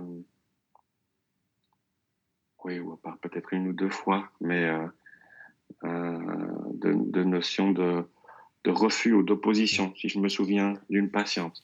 Et non, c'est rare. Ça qui, euh, euh, où j'ai voulu, où j'ai voulu un peu forcer la, un peu forcer la main. Et, lorsque j'ai commencé à lui expliquer sur base de, d'une information que j'avais sur le, sur le PC notamment, elle, a physiquement, euh, physiquement détourné de moi. Euh, donc euh, voilà, je me suis dit que ça c'est quelque chose que je ne ferais plus. Et donc oui, cette notion de, de demander l'autorisation, ça c'est vraiment quelque chose que j'ai retenu, que j'ai appliqué au jour 1 après, après cette formation. Et alors je peux pas, je peux pas, je peux juste évaluer le fait ou, ou, exprimer le fait que c'est assez, assez facile pour moi de le faire. Maintenant, je je sais pas si si, concrètement euh, ça change quelque chose pour le patient. Ouais, enfin, ce que tu dis, c'est que. J'aime à le croire. ouais, voilà. Après, ce que tu dis, c'est que tu as déjà des outils qui te permettent de travailler ton alliance thérapeutique. Et ce que tu, enfin, ce que tu sembles. Enfin, c'est assez facile pour toi d'appliquer cette stratégie-là. Et euh, ce que tu sembles ressentir, c'est que ça peut permettre de renforcer encore plus l'alliance thérapeutique que tu as déjà créée au départ. Oui, oui, complètement. Euh, je pense, je pense complètement. Donc ça, c'est une notion. Ils n'en parlent pas spécialement dans, pas dans l'article, mais je pense que c'était pas le, pas l'objectif, mais c'est intéressant de. Non, c'était juste moi qui étais curieux par rapport à ton expérience, par rapport à ça. que, en fait, on, on, en parle très souvent d'un point de vue conceptuel, on, on fait tester en formation, etc. Mais, mais de reprendre, tu vois, euh, l'expérience clinique du, du praticien, d'en rediscuter, ouais, c'est intéressant d'avoir ton retour là-dessus. Oui, il y, a certaines choses comme ça que j'ai plus, plus assez conceptuelles, où je me disais oui, oui, et puis que j'ai eu l'occasion de tester, notamment ça, mais aussi euh, quelque chose que je fais euh, systématiquement maintenant, c'est laisser la possibilité aux patients de choisir euh, le prochain rendez-vous. Ah oui. donc, c'est est-ce que vous voulez qu'on se revoie? Et quand est-ce que vous voulez que quand est-ce que vous pensez que c'est utile qu'on se revoie? Après, euh, c'est guidé, évidemment. Bien sûr. Mais, mais au début, je voyais ça comme quelque chose de très conceptuel. Euh, et aujourd'hui, je vois ça comme un outil pour, bah, pour renforcer cette alliance, une responsabilité aussi partagée par rapport au patient qui, qui, reprend, son, qui reprend contrôle de la façon dont il gère sa symptomatologie. Et puis, euh, puis parfois, c'est très, très étonnant parce que. C'est très informatif. On pourrait, hein. on, pourrait penser qu'il y a un patient qui est très euh, attaché au traitement ou, euh, ou et, et, qui te dit bah, écoutez, bah, moi, là, je pense que je suis prêt à faire mon bout de chemin tout seul. Et, et, et le fait que ce soit lui qui l'exprime, c'est, je trouve que ça a beaucoup plus de, de sens et de points, en fait. Ouais, c'est plus puissant. Mais c'est vrai, et c'est vrai que tu as des, des surprises, et c'est très informatif, justement, par rapport aux, conceptions qu'on se fait. Ouais. Comme tu dis, le patient qui. On pensait qu'il n'était pas prêt, en fait, si, il est clairement prêt, youpi. Le patient, on se dit, bah lui, ça va, et en fait, il a envie de nous revoir demain. Et là, on se dit, ah. Ouais, exactement, ouais. Et, ouais, et du coup, et après, ben, encore une fois, hein, comme tu dis, c'est guidé, c'est-à-dire que le but, c'est pas forcément de, de dire au patient, ouais, on fait ça. Si on a un patient qui nous dit, je veux vous revoir dans deux mois, et qu'on connaît les, risques qu'il peut y avoir à revoir que dans deux mois, bah, rien ne nous empêche de partager en disant euh, de partager les difficultés que certaines personnes ont rencontrées en voyant que dans deux mois et de lui reposer la question. Ouais. c'est... Clairement. Mais du coup, c'est, vachement informatif. C'est, informatif, ça respecte le libre arbitre du patient, ça, ça, ça le, le met. Euh, ça le met au centre de la décision, ça lui fait prendre des responsabilités, etc. Tout ce que tu as dit. Donc, non, c'est, mais, mais ce, qui est, ce qui est important, c'est de se rendre compte qu'il y a une transférabilité clinique à, à ces notions-là et que au départ, quand on les entend, ça paraît très conceptuel. Et, et quand je l'exprime aux étudiants ou lors de formation, euh, je vois quand même euh, euh, des regards parfois très interrogatifs. interrogateurs, je sais pas comment on dit. Mais chez, chez, les, chez les participants, chez les étudiants, tu vois ce petit côté où on dit ouais, ouais, cause toujours. Et, et, probablement que j'ai eu ce, ce, ce, point d'interrogation dans, dans, mon regard la première fois que je l'ai entendu. Et le fait de le mettre en pratique et puis de se rendre compte que, ouais, mais ça m'apporte des choses, c'est intéressant, puis ça apporte des choses aux patients. Euh, et puis de pouvoir le partager, c'est aussi la, richesse de, pouvoir le partager là maintenant. Je pense que c'est ça qui est, c'est intéressant. Donc c'est partir d'un concept euh, vers euh, et, de le transférer en clinique et de se rendre compte que que, c'est un outil un qui est pas si difficile à mettre en place et, deux qui, qui peut être qui peut être étonnant. Là, tu viens, tu viens de faire l'apologie de l'apprentissage par l'expérience, en fait. C'est, tellement important. Tu vois, dans les formations qu'on conduit en entretien motivationnel, on fait, on fait alors, quasiment que, euh, enfin, à peu près que, les notions, on les aborde toujours d'abord par un jeu, où la personne va avoir l'expérience de qu'est-ce que ça fait de faire ça, et après on en parle. Mais pas l'inverse, en fait. Parce que parce que tu peux, tu peux essayer de convaincre des gens avec des mots, etc. Il y, a, plein de notions, il y a plein de situations, il y a plein de. Même nous en kiné, avec des aspects, des exercices, on peut essayer de convaincre un patient que s'il fait cet exercice-là, sa douleur va s'améliorer. Donc il ne l'a pas fait, il, aura, il, ne croira jamais. Enfin, plein de fois. Et c'est juste, on va lui proposer de faire un truc, il va se rendre compte que ça s'améliore, et il va être vachement surpris.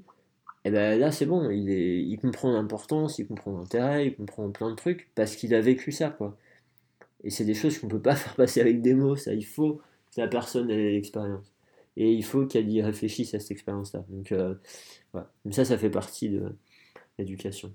Euh, alors, je te, propose de, de, revenir du coup aux, composantes qu'ils ont, euh, qu'ils ont définies, aux, aux, différentes composantes qu'ils ont définies par rapport à ce que peut contenir de l'autotraitement. Euh, alors, le, le, la première composante, je sais pas si on va y passer du temps parce qu'on a déjà pas mal parlé, mais la première qui mettent, en, enfin, qui, mettent dans la liste, c'est l'éducation, du coup. Ouais, euh, tout à fait. Alors, on, peut passer un tout petit peu de temps sur les messages clés quand même. Ah non, non, mais on peut, on peut. C'était juste pour dire que, en fait, c'est pas, c'est pas du tout déconnant avec notre façon de voir le truc. non, non, non, bien sûr. Non, non, non, non c'est vrai que ça, reprend, ça, ça prend une une, une, grande part de, de, des composantes de, de l'approche euh, qu'ils appellent autotraitement. Euh, et, je pense qu'il y, y, a certains points clés qui, est, qui sont importants à, à, à, souligner. Le fait que euh, cette éducation, elle doit être euh, vue d'une manière... Euh, il y a un aspect optimiste, donc des conseils, conseils plutôt optimistes à, donner euh, aux patients.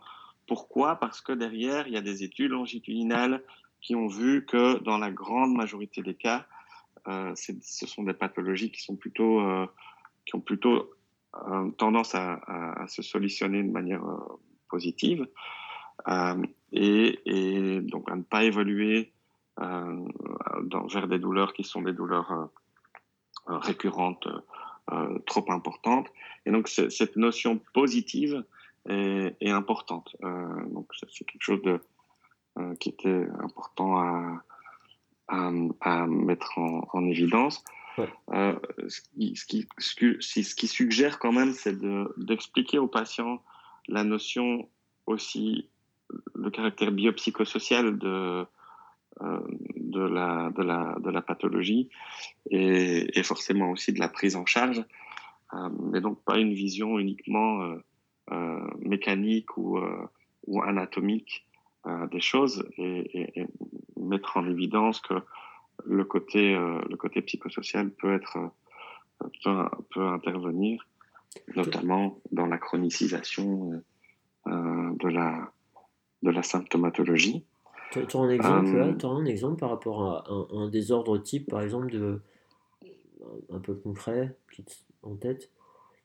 Oui, bah, si tu prends, donc si tu prends la, la, myalgie, en fait, qui, qui, qui, a la prévalence la plus élevée, hein, donc on retrouve beaucoup de patients avec des douleurs, des douleurs musculaires, qui sont soit des douleurs musculaires ressenties au niveau euh, de, la, de, la, région de la joue, de l'angle de la mandibule et, et face latérale du visage, euh, qui viennent plutôt du muscle masséter, ou des douleurs qui peuvent être ressenties aussi au niveau de la tempe, euh, qui sont des douleurs de, myalgie plutôt euh, au niveau du muscle, du muscle temporal, eh bien, on, on, sait que ces, ces, douleurs ou cette, ces sous-groupes de, de troubles temporomandibulaires bien, va être associé euh, au stress, à l'anxiété, euh, au catastrophisme, aux fausses croyances,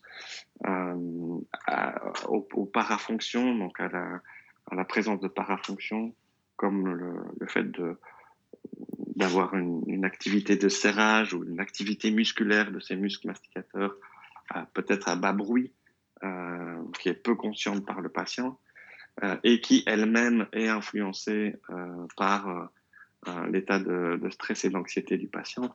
Donc voilà, typiquement, la symptomatologie qu'on retrouve le plus, c'est-à-dire la, myalgie, eh bien, elle doit vraiment être replacée dans un contexte euh, psychosocial. Oui.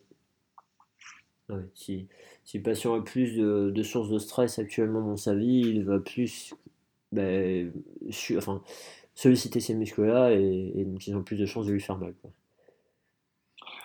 Euh, oui, c'est une espèce de, c'est une espèce de balance en fait. Euh, moi, j'explique ça aux patients entre d'une part euh, la charge qu'on met sur le système mandicateur, oui.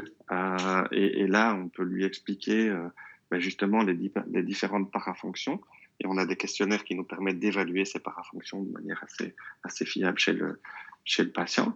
Mais il y a aussi, quelque part, la charge que le euh, système peut supporter. Oui. Euh, parce que tu as des gens qui peuvent serrer les dents euh, toute leur vie ou avoir des activités musculaires toute leur vie puis qui n'auront jamais, jamais de douleur parce que en fait, la charge qu'ils mettent sur leur système, ben, le système est tout à fait capable de, de, de supporter cette charge-là. Et donc parfois, j'explique aux patients qu'il a peut-être pas changé certaines habitudes, mais que le système lui-même est, est, moins chargeable pour le moment. Et donc du coup, que, ben, que ça se manifeste plus comme comme un, un, symptôme chez lui par de, par de la douleur. Et, et, et la charge et le, le, fait que le système ait une certaine chargeabilité, eh bien, il n'y a pas uniquement euh, des, des, notions euh, mécaniques sur cette, euh, sur cette capacité du système de charger, mais il y a aussi des notions aussi psychosociales. D'accord. Euh, J'aime bien cette notion, comme ça, ça me permet, euh, ça me permet d'agir sur des modifications de comportement ou d'introduire des modifications de comportement. Et donc, euh, euh, ça passe par, par, l'identification de, certains comportements, l'association de ces comportements éventuellement avec, avec la douleur, parce que parfois, euh, tu, tu, identifies des comportements, mais tu l'associes pas spécialement à des, des phénomènes douloureux. Mmh. Euh, donc, tu as, as, une première phase où tu identifies, tu as une deuxième phase où, où, euh, où, où tu peux voir ben, quand ces comportements sont les, les, plus fréquents et s'ils sont associés à, à, à, certains stress, à certaines activités que tu peux faire. et puis après, tu essayes de, ben, de une fois que tu as pris conscience, que tu les as monitorés, bah, tu peux essayer de, de, les modifier. Donc ça, c'est une partie de la balance, si tu veux, de l'équilibre. Et puis, quand je parle de la chargeabilité du système avec le patient, ça me permet d'évoquer bah, des notions euh, plus euh, de stress, d'anxiété, euh, d'hygiène de vie aussi, notamment la qualité du sommeil, mais aussi l'activité physique dont on parle pas de, dont on parle pas dans, dans, cet article ici, mais qui pourrait être ouais. intéressant euh, peut-être pour euh, dans, la, dans, la, gestion de certaines douleurs et cette notion de, de gestion de chargeabilité du système. Donc euh, voilà, voilà un peu moi comment je l'aborde avec euh, avec euh, le patient, si tu veux. Ouais, c'est intéressant de, c'est intéressant parce que du coup le patient ça peut lui permettre de au lieu, de se dire, parce que alors, il, va, falloir, au moins pour moi que tu redéfinisses ces notions de parafonction, parce que je t'avoue qu'au départ, moi je ne comprenais pas trop ce que ça veut dire. J'avais un peu une idée en lisant l'article, mais je n'étais pas sûr. Mais, mais là, si, euh, si on prend par exemple le fait de, serrer les dents un peu toute la journée, si le patient, euh, on lui dit que c'est à cause de ça qu'il a mal, que lui il sait qu'il le fait sans s'en apercevoir, bah, c'est quand même pas rassurant. Quoi. Il va se dire maintenant euh, comment je vais faire pour arrêter de le faire, il va devenir hyper vigilant, etc. Ça peut être vraiment défavorable. Alors que si on lui dit écoutez, vous avez serré vos dents comme ça toute, votre vie, ça n'a jamais posé de problème, juste votre système actuellement il, supporte moins de charge, euh, mais il y a plein de choses qui peuvent vous permettre de lui redonner une meilleure tolérance à la charge. Et notamment, euh, bah, vous m'avez dit que vous dormez pas bien, vous m'avez dit que vous n'êtes pas très actif, vous m'avez dit blablabla. Euh, que vous avez des, des, situations très stressantes en ce moment et que vous n'avez pas trop d'outils pour arriver à, à, gérer ce stress, en fait, on arrive à, à rendre le truc euh, intéressant pour le patient parce qu'il a des choses à cibler, il a des causes et des causes sur lesquelles il peut agir. Donc c'est euh, ça c'est bien. Ouais. Et... c'est vraiment jouer sur les deux côtés de la balance. Hein. Bah oui, oui, clairement. Vraiment sur les, les, deux côtés de la balance. Euh, je, suis d'accord avec toi et parfois c'est un peu une étape nécessaire, mais je suis d'accord avec toi sur le risque parfois d'induire une certaine hypervigilance à partir du moment où tu, veux identifier et monitorer euh, des comportements qui sont potentiellement euh, à la source euh, des douleurs du patient. Mais voilà, parfois c'est un peu une étape obligée. Ah bah et puis, euh, on essaie de, de, sortir de cette hyper, euh, de, de, cette hypervigilance.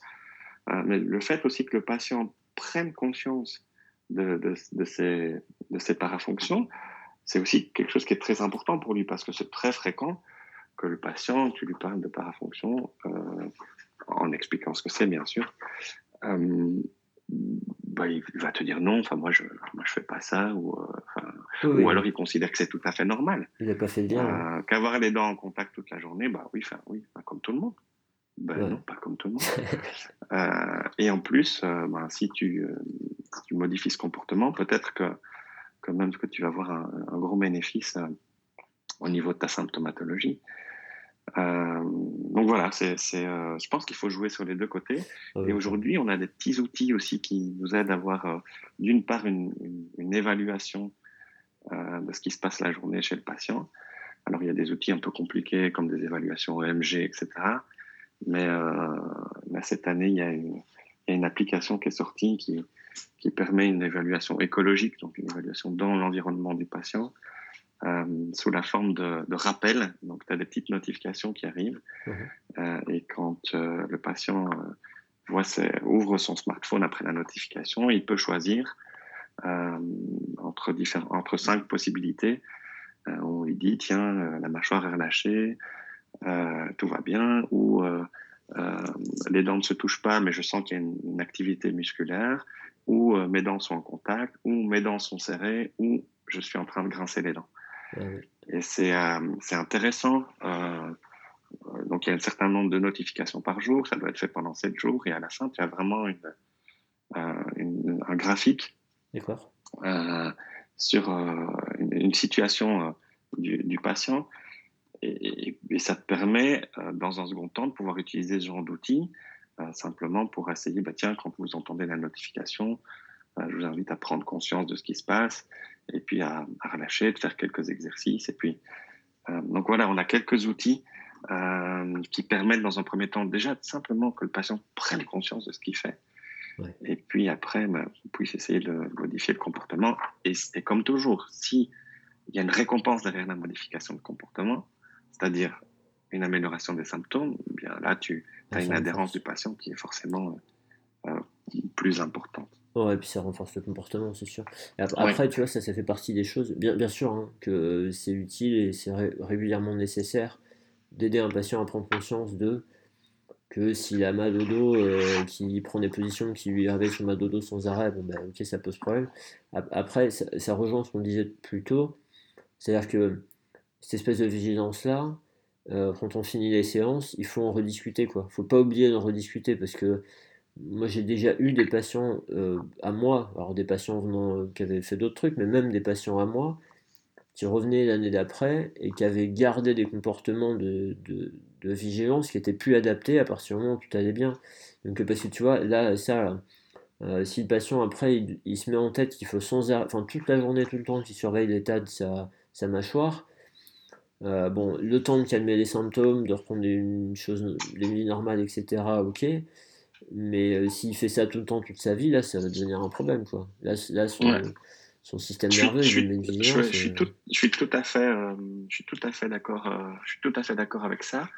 Alors, je, je reviens là-dessus dans le traitement. Pour certains patients chez qui je, je fais de l'éducation euh, à la douleur, et, il y en a quand même pas mal, euh, parce que voilà, j'ai une consultation aussi où il y a pas mal de, de douleurs récurrentes. Euh, euh, ben, J'utilise un, un, un, outil notamment hein, qui s'appelle Retrain Pain, euh, que tu connais peut-être.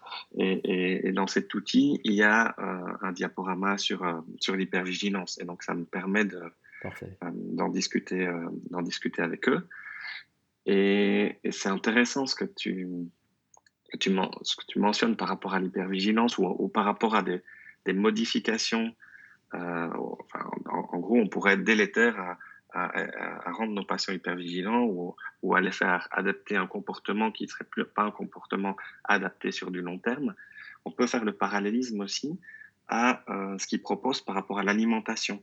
Oui. Euh, et ça, c'est intéressant. C'est quelque chose qu'on ne voyait pas avant dans, dans, les articles ou dans les recommandations.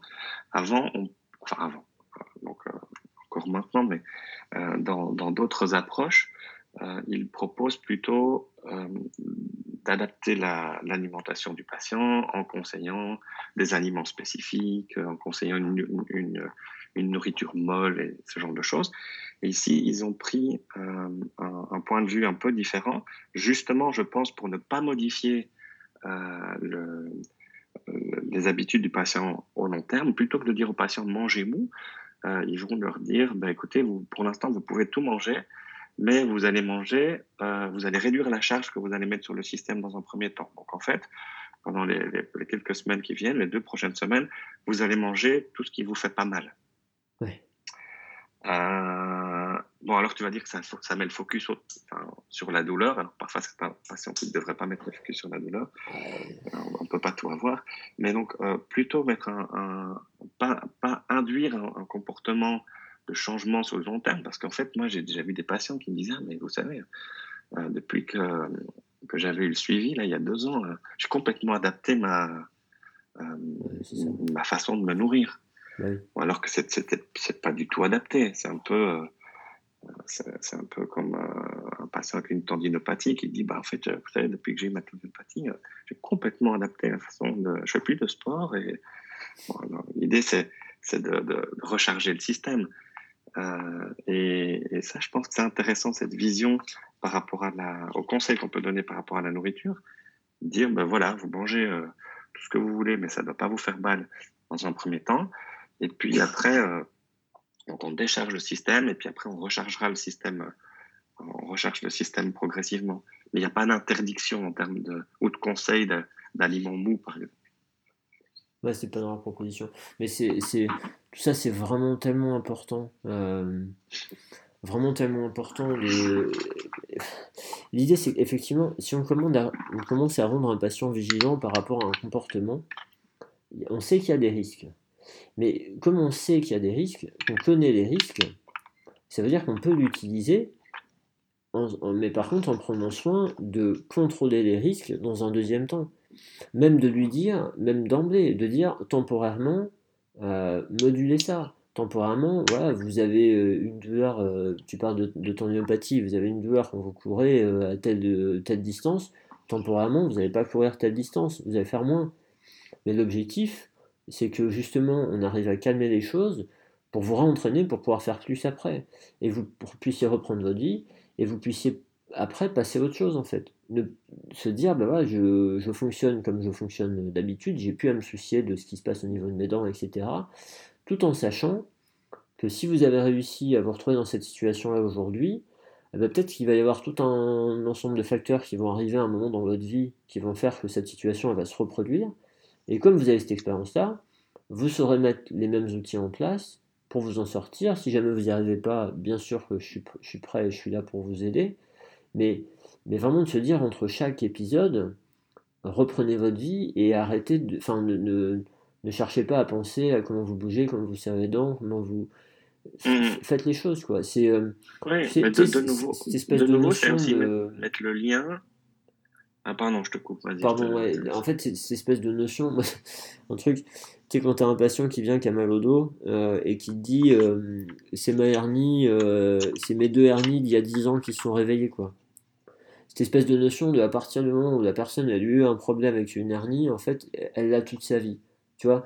Et de, de, moi, j'ai tendance à dire aux patients bah, est-ce est que vous avez eu un rhume il y a deux ans? Oui, probablement. Et cette année, vous en avez eu un? Ah oui, oui. Est-ce que vous pensez que c'est celui d'il y a deux ans qui n'avait pas guéri qui est revenu? Ah non, c'est juste un autre rhume. C'est juste qu'il a été à nouveau dans les mêmes conditions qu'on fait qu'il a chopé un rhume. Mais entre-temps, c'était rentré dans l'ordre. Donc euh, je, veux bien qu'il y ait des aspects pathanatomiques euh, qui aient une influence, euh, même si une indiscale vraiment symptomatique, bah, elle, peut évoluer vers le mieux et deux ans après, si on fait une imagerie, on ne la retrouve pas forcément. Mais, mais en fait, c'est vraiment cette notion de entre-temps, reprenez votre vie, quoi. Et, c'est à nous d'être clair là-dessus. Tu vois, l'autre, exemple, j'ai encore eu un patient cette semaine, là, qui a été opéré hernie discale il y a, il y a plusieurs années, qui là, aujourd'hui, euh, quand il fait certains efforts, il est vraiment en difficulté. Euh, bon, en plus, avec le Covid, etc., il y a plein de facteurs euh, professionnels et, et, autres qui font que bah, il a réveillé un mal de dos, il commence à avoir peur de récidiver, bon, il ne récidive pas, mais il a peur de ça. Et le truc, c'est que je lui dis, mais après votre opération, on, vous a dit quoi? Ah ben on m'a dit de faire attention. Ben, on vous a dit de faire attention à quoi et pendant combien de temps? Euh, ben, On m'a juste dit de faire attention. D'accord. ben, donc, du coup, mais c'est tout le temps ça. Donc, du coup, et ce gars-là, il a jamais bénéficié ni de. Ni de, enfin, si un peu de rééducation, mais il n'a jamais fait de renforcement. On lui a jamais donné des chances de retrouver ses capacités. Donc euh, mhm. forcément, dès qu'il essaye de... Il m'a dit, quand essayé de jouer au rugby avec les copains, euh, je tiens pas longtemps. Bah tu m'étonnes. J'ai testé, il, est à peine capable de faire une section sur une jambe et il a, il a, il a pas de force dans son dos. Donc, euh, enfin voilà. L'idée c'est, ok, vous faites attention à certaines choses pendant un certain temps et le but après, c'est de pas les laisser avec ça quoi. C'est comment on fait pour que vous ayez plus besoin de faire attention. Enfin ouais. Euh, le, cas du patient qui m'a un peu agacé encore, euh, un peu frais dans ma tête, là, ça se sent, je pense. Euh, après, pour continuer par rapport à ce qu'il qui conseille dans l'éducation, c'est il conseille un, usage limité d'analgésiques. il, il, conseille un usage limité aussi de tout ce qui est psychostimulant, et notamment ben, voilà, caféine, etc. Euh, cette notion de, shopping médical, euh, et, il y a aussi un, consensus pour, euh, pour avertir le, patient de certains dangers, du, shopping médical. Et, moi, le premier danger que je vois par rapport au shopping médical, ben, c'est justement toutes ces approches potentiellement différentes que le patient va se voir proposer. Et ça, c'est et, toutes ces conceptions différentes qu'il va avoir par rapport à son, à son trouble. Et à un moment donné, ben, il s'y retrouve plus et il ne sait plus quoi choisir et c'est extrêmement euh, perturbant pour lui. Excuse-moi, l'idée c'est vraiment le, patient qui va avoir tendance à aller voir plein de, plein de gens pour le soigner, plein de gens différents un peu partout. C'est ça un shopping médical. Oui, oui c'est ça. Et en fait, euh, ben, c'est quelque chose qu'on voit vraiment beaucoup. Euh, il y avait il y, avait une étude qui avait été qui était assez intéressante, qui avait été publiée par un kinésithérapeute américain, euh, où il euh, il avait euh, répertorié tous les patients qu'il avait consultés pour des, des désordres temporaux mandibulaires et il avait répertorié le nombre de praticiens qu'il avait vus, le nombre de gouttières différentes qu'on lui avait proposées, le nombre de, de thérapeutiques différents, et c'était assez, assez impressionnant. Et je pense que on est dans une, euh, on est dans, des pathologies où les gens euh, cherchent, euh, où les gens vont faire leur leur tour, leur leur shopping un peu un peu malgré eux. et, et où, euh, comme j'ai dit, comme je t'ai expliqué tout à l'heure, il y avait quand même eu un, un, gros changement de paradigme dans la façon de voir les choses, mais aussi dans la prise en charge. Eh bien, parfois, les, prises en charge pour les mêmes euh, pour les mêmes personnes, euh, peut être tout à fait différentes. Hier, j'ai eu une, une patiente. Euh, ben, le, moi, la prise en charge qu'on lui propose chez nous, c'est une prise en charge avec un traitement conservateur, ben, de l'éducation, des choses assez simples pour une, une myalgie. Enfin, c'était quelque chose d'assez basique, mais dans un contexte anxieux très très important. Mais c'est vraiment quelque chose d'assez simple. Quand j'ai fait le bilan de, de, la thème, enfin de, du trouble, c'était vraiment assez basique. Et pour le même prix, euh, un chirurgien euh, qu'elle avait vu la semaine d'avant euh, ben, lui disait qu'il fallait opérer et, faire une chirurgie orthognathique qui consisterait à remettre ses bases osseuses correctement en place et, et, à solutionner le problème. Donc, face à ça, ben, comment le patient se positionne? Parce que c'est des approches diamétralement opposées. Hein. C'est pas là, on n'est pas dans la guerre. je te fais des exercices versus je te fais de la thérapie manuelle. Hein. Enfin, c'est on est, on, est dans toute autre chose. Ouais, avec, quelque chose de très invasif. Et ça, c'est très fréquent. Oui, malheureusement. C'est moins fréquent qu'il y, y, a quelques années, mais, mais, ça, reste, ça reste fréquent. Euh, et puis à, partir du moment où le patient il a, a en tête qu'il y a potentiellement un risque que tant qu'il fait pas ça, ça ne changera pas, si en plus il a des symptômes forts qu'il a depuis longtemps et qu'il supporte vraiment plus, etc., au bout d'un moment, euh, le, nombre de patients qui peuvent nous dire euh, Vous savez, votre truc au début, j'y croyais pas parce que vu comme j'avais mal, un truc aussi simple, je pensais pas que c'était possible que ça puisse suffire. Et euh, il y a des moments avec des joueurs en pleine nuit, de chirurgiens auraient été dans la pièce à côté, je me serais fait opérer tout de suite parce que j'en pouvais plus. quoi. Donc c'est sûr que ces personnes-là sont très vulnérables euh, par rapport à ce type de discours. Et ouais, c'est des situations qui ne sont pas, pas évidentes. Ouais, et parfois, la, la, simplicité de ce qu'on leur propose ne joue pas en notre faveur. Ça, ça. me, fait penser, ça me fait penser à une étude qualitative. Il n'y en a pas beaucoup, mais une étude qualitative qui avait, euh, euh, évalué la, perception des patients qui souffrent de, de troubles temporomandibulaires par rapport à ces approches simple d'exercice et de conseils. Et euh, au départ, euh, la simplicité des exercices et la simplicité des conseils euh, étaient plutôt déroutants et, ne favorisaient pas l'alliance quelque part, si, si, tu vois ce que je veux dire. Ah c'était un peu, c'était un peu déconcertant par rapport à, à, par rapport aux patients. Par contre, dans un second temps, euh, ce qu'il disait, c'est que la simplicité des exercices et la simplicité des, de l'approche et des, conseils euh, faisaient en sorte que euh, il pouvait facilement se les remémorer, il pouvait facilement les mettre en place. La mise en place était, était assez simple.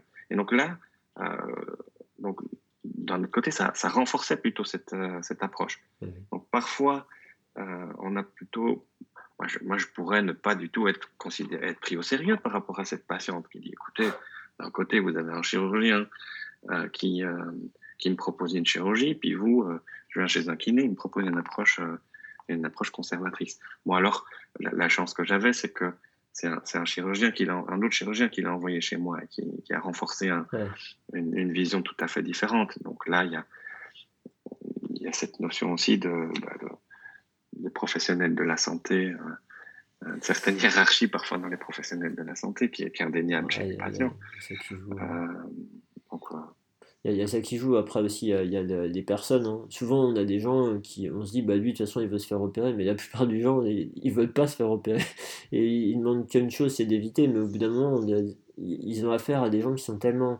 Il y a ça aussi, des gens qui sont tellement convaincants. Nous, on va leur laisser exprimer ce qu'ils pensent, on va, leur, euh, leur parler et, évoquer des incertitudes en disant voilà, euh, voilà la majorité des patients ça les aide, mais on va pas avoir un discours ultra définitif. Euh, c'est pas rare qu'un chirurgien il soit définitif en disant si vous faites ça, ça va aller, si vous faites pas ça, ça n'ira jamais.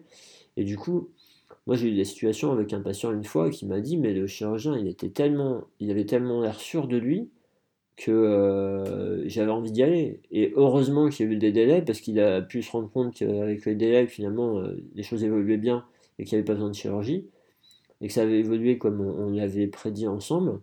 Euh, mais il, m'a dit c'est terrible en fait, parce qu'il était tellement sûr de lui que les, gens, les gens se sentent. C'est ça qui est pas évident, c'est qu'on essaie. Enfin, on cherche à autonomiser des gens, et parfois ce sont des gens qui se sentent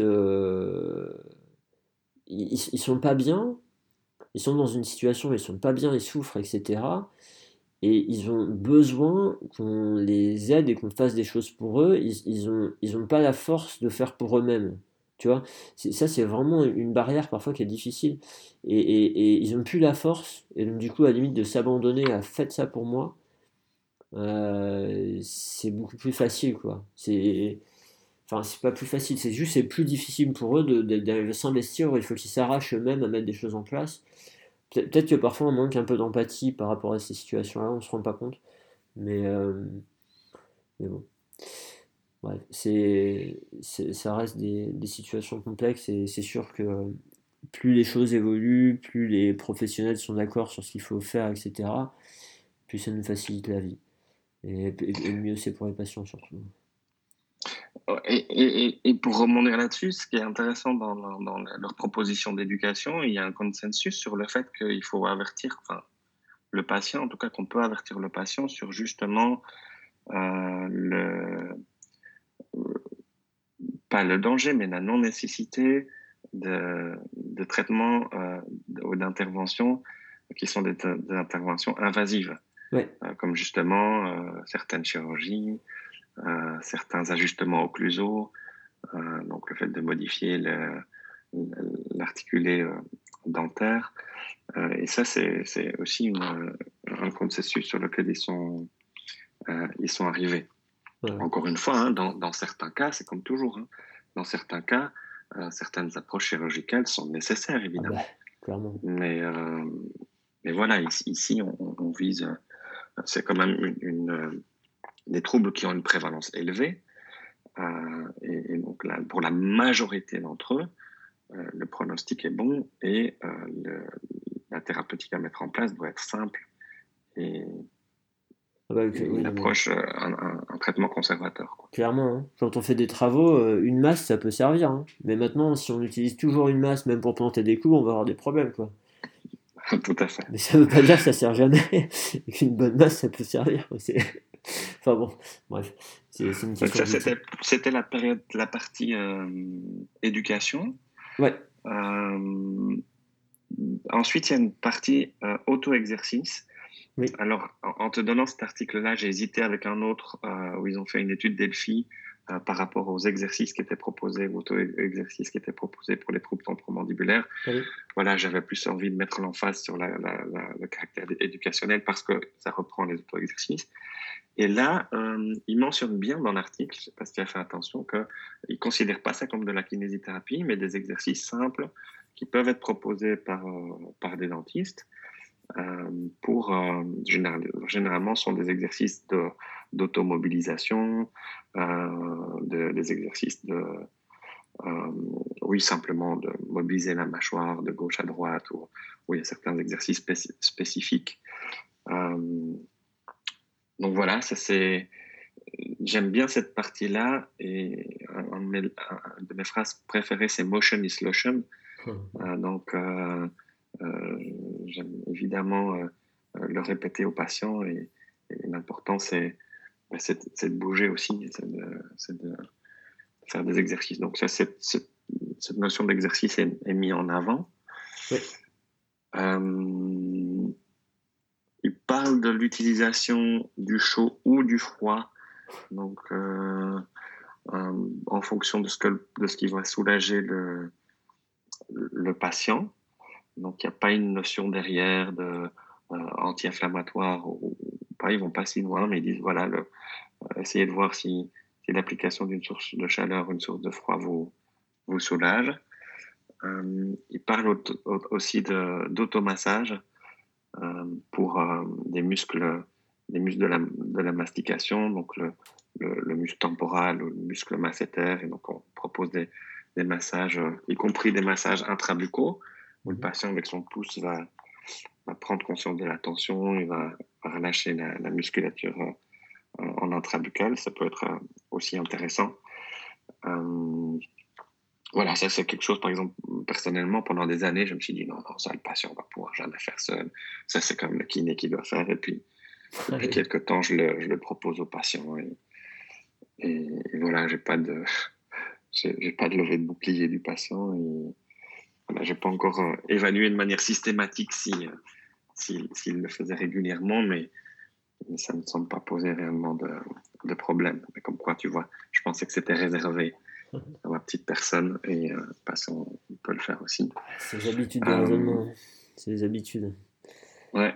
Euh, en ce qui concerne la, la, nutrition, on en a parlé. Donc, cette notion de management de la charge, euh, plutôt que de proposer un, un régime mou, euh, et puis, on a parlé un peu aussi des, des parafonctions.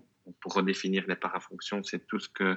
Donc, la fonction normale de l'appareil manducateur, c'est ben, le fait de parler, de mastiquer, de, euh, d'embrasser. Euh, il y a toute une série de fonctions qu'on va pouvoir. Euh, qui sont plutôt liées à la mobilité, plutôt à la mastication ou plutôt à la communication. Ça, c'est les, grandes fonctions de la de l'appareil manducateur.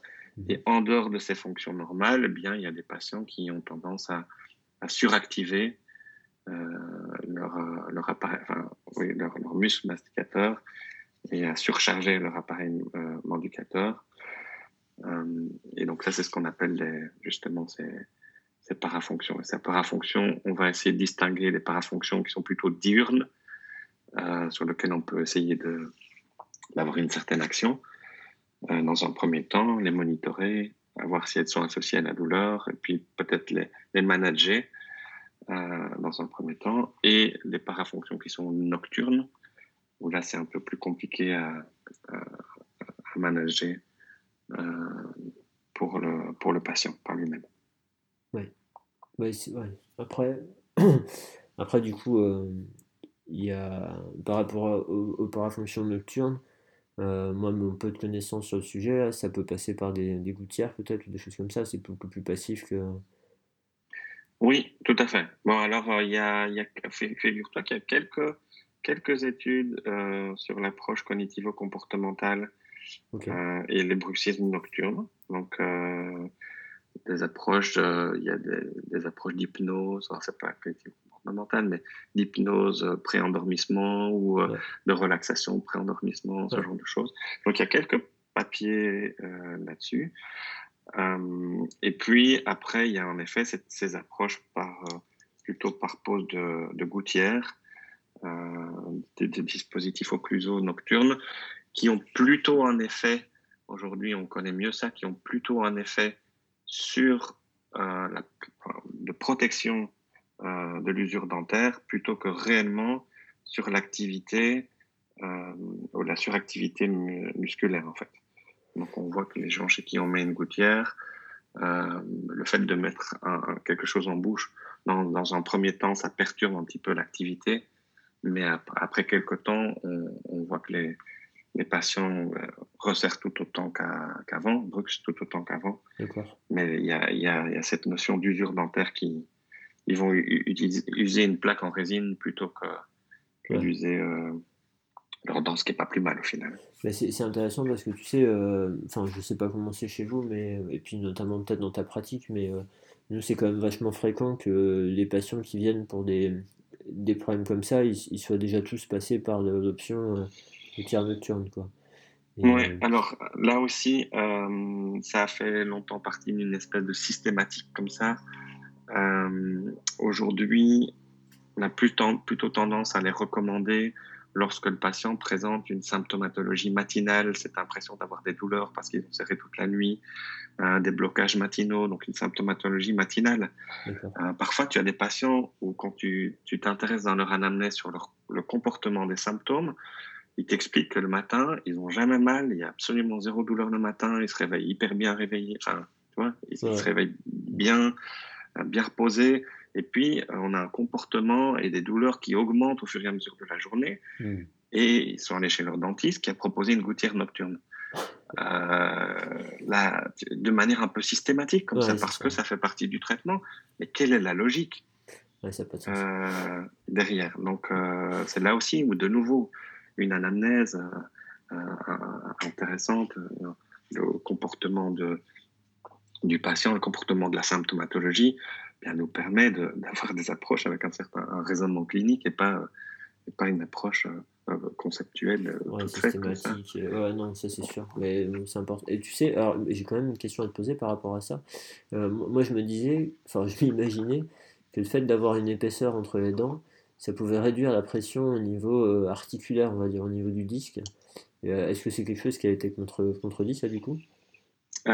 C'est vrai que ça, ça a été, ça a été évoqué le, fait que tu aies une épaisseur, l'épaisseur de ta, de ta plaque se retrouve au niveau de ton disque et tu as certaines euh, douleurs articulaires qui, qui, peuvent être des douleurs qui sont, euh, euh, qui sont des, douleurs par, par compression rétro, donc post, compression de la zone rétrocondylienne, en fait, postérieure au condyle. écoute, c'est assez logique. Et, euh, mais ça se retrouve dans l'indication justement de, ces douleurs matinales. Tu vois, si tu as des douleurs euh, matinales ou si tu as l'impression d'avoir, euh, oui, de te réveiller avec ce genre de douleur et que la gouttière agit dans une notion de décompression discale, oui, probablement que ça, ça a du sens. Mais à nouveau, mettre une gouttière à tout le monde, ça n'a pas beaucoup de sens. Par contre, euh, quand on parlait tout à l'heure de, du, praticien qui doit avoir un sentiment bah, d'auto-efficacité, enfin, d'efficacité aussi, si c'est ce qu'il sait faire, euh, tu vois, on dit bah, les dentistes doivent s'occuper des troubles temporomandibulaires et le dentiste, il, il, est formé à quoi? Ben, À traiter les dents et à faire des gouttières. C'est une grosse caricature, évidemment, qui, euh, moi j'ai beaucoup, beaucoup de respect pour les dentistes et je collabore avec eux au, jour le jour, donc euh, enfin chaque jour. Donc j'ai euh, c'est une profession que que je respecte énormément. Donc je je veux pas être euh, dénigrant par rapport à cette profession-là, mais ce que je veux dire, c'est que si on ne leur a pas appris d'autres outils, comme les outils d'éducation, bah, il va essayer de s'en sortir avec ce qu'il connaît. Et donc, ben être une gouttière, ça fait partie des choses qu'il connaît. Mais c'est humain, ça. C'est humain. Nous, les premiers, un patient vient nous voir, on va essayer d'utiliser tous les outils qu'on a à disposition pour essayer de l'aider, surtout s'il souffre. C'est, ça, c'est des patients qui nous disent euh, Ah, mon médecin, il m'a encore euh, filé des médicaments et tout, j'en veux pas, ça me fait mal au ventre, tout ça. Bah, il dit Attendez, euh, votre docteur, il, il, il, voit que vous souffrez, il veut vraiment essayer de vous aider. Un des outils qu'il a à vous proposer, ce sont les médicaments. Et il vous a aussi envoyé me voir. Donc, en fait, il, fait, il fait son mieux avec tout ce qu'il a pour, euh, pour essayer de vous soulager. En fait, c'est, ça, ça reste humain. Après, euh, après c'est vrai que le coup des, le coup des gouttières, je te, je te, posais la question, moi, parce que c'est un truc que je m'étais un peu imaginé tout seul dans ma tête et je voulais savoir si euh, il pouvait y avoir de la pertinence ou pas avec cette idée de compression articulaire. Mais je pense qu'il y, y a de la pertinence dans, la, dans, dans cette idée, oui. après, c'est intéressant qu'on parle là, dans, que tu viennes d'évoquer et les gouttières et l'approche médicamenteuse, parce qu'en fait, ce sont deux approches de première ligne. Euh, ce sont deux approches qui sont des approches, c'est un traitement conservateur, les deux. Euh, les gouttières, à partir du moment où elles, parce qu'il y a des tas de gouttières différentes, mais à partir du moment où elles ne modifient pas l'occlusion, c'est-à-dire où le matin, quand tu retires ta gouttière, eh bien, les contacts dentaires sont similaires que, que le soir euh, quand tu as mis ta gouttière. À partir du moment où elles n'induisent pas des modifications définitives, euh, ça fait partie d'un traitement conservateur de première ligne aussi. Et ils ont décidé, euh, au fur et à mesure des, différents rounds, euh, d'exclure cette, cette, approche de gouttière de ce qu'ils ont appelé l'autotraitement, parce que, en fait, un des arguments, c'est qu'ils se sont rendus compte que l'autotraitement pouvait être tout à fait efficace par, par lui seul. Euh, sans, sans l'apport de, hmm. sans l'apport de la gouttière, parce que notamment c'est ce qui a été fait. Euh, donc il y a des études qui ont comparé euh, l'approche avec gouttière et l'approche avec autotraitement et qui ont, marqué que c'était, c'était relativement similaire, voire même mieux avec un auto, un auto, un autotraitement. Et au niveau de la médication, voilà, l'approche médicamenteuse, c'est une approche aussi de première ligne, principalement antalgique et anti-inflammatoire. Mais voilà, ils ont décidé de, de, la, de la sortir du, de, cette, cette, approche plutôt autotraitement. Ça marche. du coup, pour résumer, euh, les composantes pour eux, c'est l'éducation, euh, les exercices en autonomie, les auto-exercices, les modalités thermiques, alors chaud ou froid, les automassages, le fait de changer euh, son mode d'alimentation et le fait de travailler sur les comportements parafonctionnels. Voilà. Ouais, ça c'est ce qu'ils proposent. ouais, c'est ce qu'ils proposent. Oui. Je, je, je, pense qu'il y a quelques petites choses qui, qui auraient pu euh, être, euh, être ajoutées, euh, comme peut-être des notions plus liées au, à, l'hygiène de vie. ils parlent un peu du sommeil, mais aujourd'hui, on, on, on, a, on, a, des études qui sont relativement bien faites qui montrent qu'il y a une association entre sommeil, troubles de sommeil et, apparition des, des troubles, premier épisode des troubles temporomandibulaires. Donc, cette notion de gestion de sommeil peut être aussi intéressant. Et puis, euh, pourquoi pas, les, bah, là aussi, c'est des recherches qui doivent être faites, mais pourquoi pas l'intérêt de, des exercices généraux euh, pour euh, l'hypoalgésie induite par l'exercice. Je pense que ça serait intéressant. Et, et, dans leur partie éducation, il n'y a pas du tout d'éducation, enfin, en tout cas, ils n'en parlent pas de l'éducation à la neurophysiologie de la douleur, la PNE, donc vous avez abordé dans un des derniers podcasts.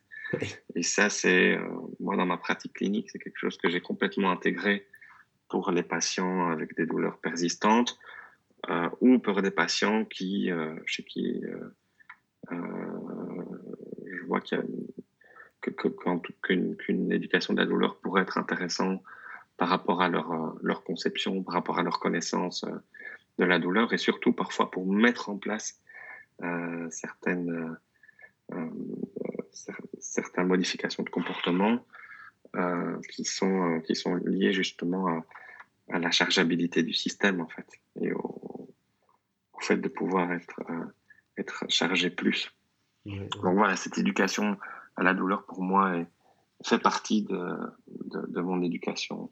Pas, pas chez tous les patients, mais chez certains patients. Donc ça aurait pu être ajouter, je pense. Ouais, ça prend de la place. Après, après, on peut se demander si. Euh, c'est avec nous, en, en, kiné, on a quand même un certain nombre de, de confrères qui sont vraiment intéressés à ces notions-là.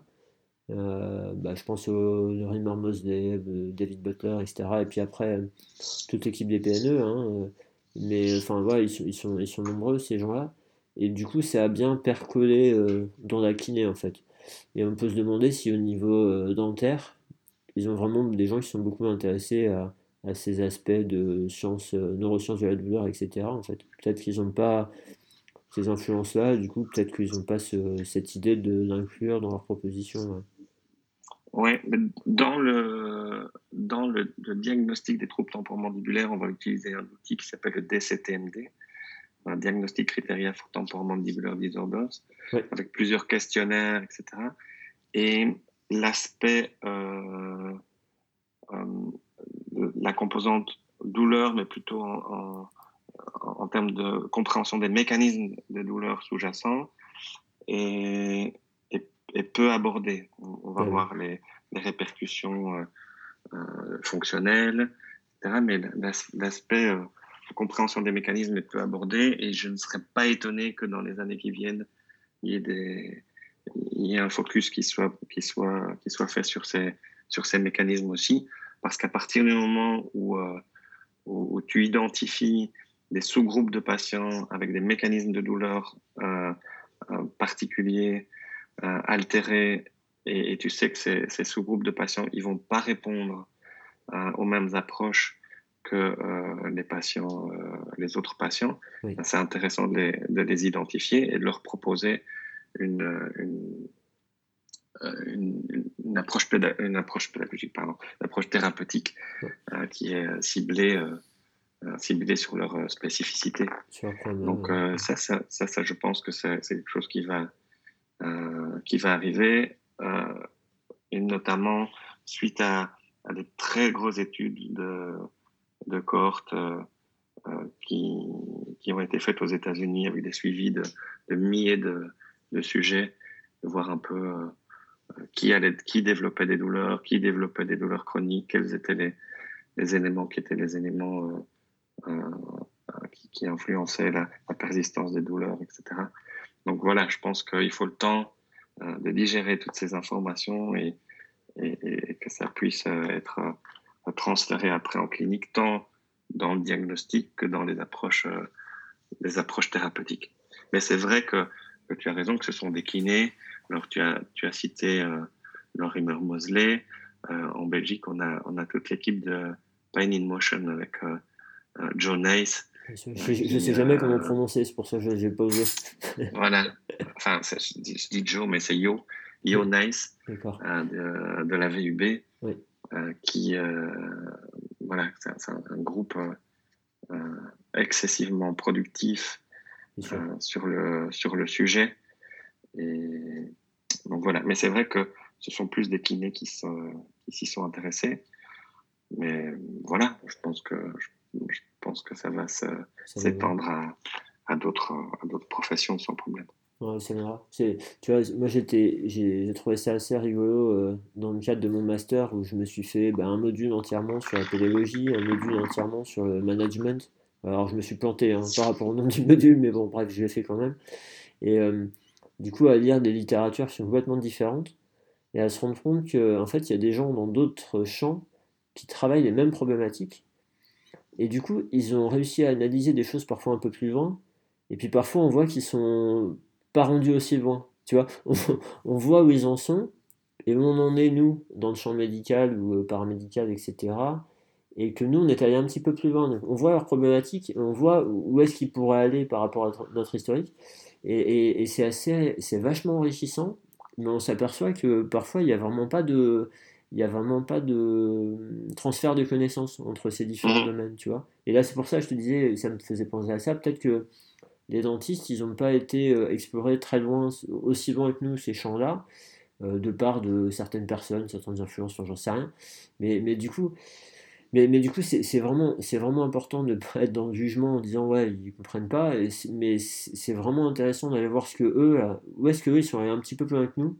Euh, et voilà, donc euh, l'idée de s'enrichir de tout ça. Et, oui, c'est pour ça que les, les approches euh, multidisciplinaires et, euh, ah, sont, vraiment, sont vraiment très, très, très importantes. Le, le, le, le, plus difficile, je trouve, dans, dans, dans l'approche de temporaire mandibulaire, c'est c'est vraiment cette, cette, notion de changement de paradigme qui n'a pas encore été ouais. vraiment intégrée par, par l'ensemble des praticiens.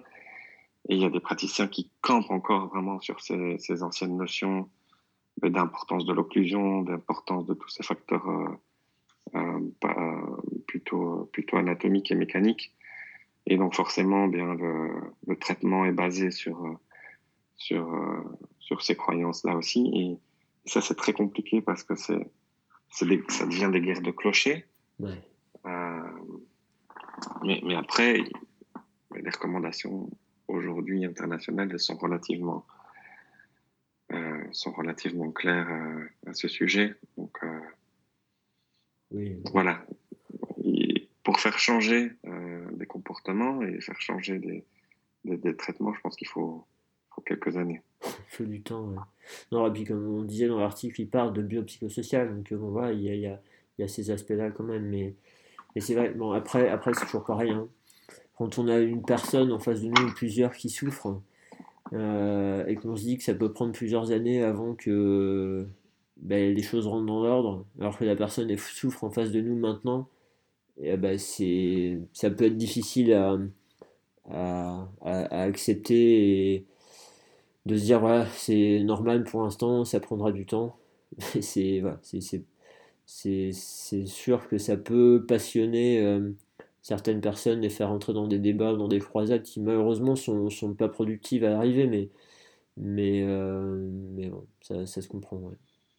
Mais, ouais, et pour moi, la, la clé, c'est aussi euh, c'est l'individualisation.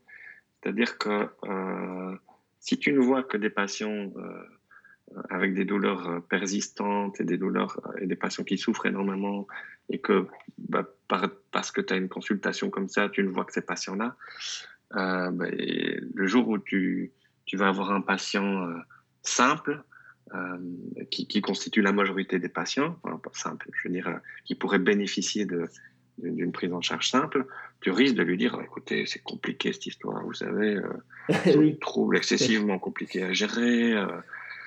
et donc, en fait, c'est, c'est aussi ça un des messages qu'ils ont c'est attendez, la, majorité des gens qui, qui, ont, qui ont ce genre de troubles vont s'en sortir avec des conseils simples.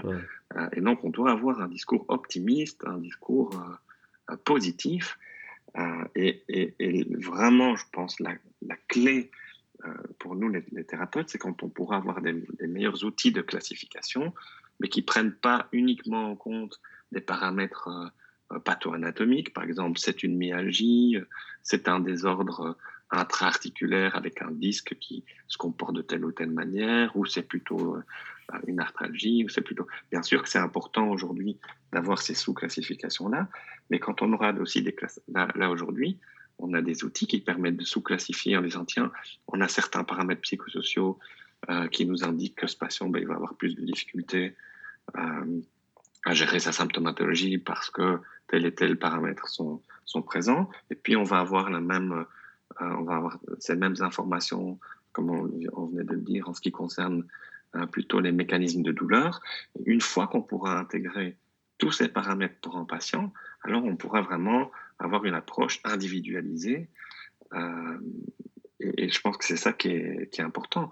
Mm. Et il, faut se rappeler que pour beaucoup de patients, une approche euh, optimiste, simple, avec des bons conseils, est, euh, souvent, est souvent très efficace. je pense que c'est vraiment un message clé que, que les gens doivent retenir aussi de, euh, de, de, ce temps qu'on a passé ensemble. Ouais, pas, pas surcomplexifier les choses et, et, arriver à les rassurer, comme tu disais, de la rassurance cognitive avec bah, notre expérience, avec parfois des données de science, euh, comme il le disait, là, des, des études qui montrent que l'évolution est favorable. Voilà, rassurer les gens, et bien sûr, c'est important tout ça. Bon, écoute, euh, Laurent, on s'était fixé un petit, euh, un petit temps, on a déjà dépassé. Donc, euh, merci. Je pense a fait le tour de la... Merci beaucoup, merci beaucoup pour, pour ton temps. Je vais, je vais peut-être pas en abuser plus, même si c'est un plaisir de, de, discuter avec toi.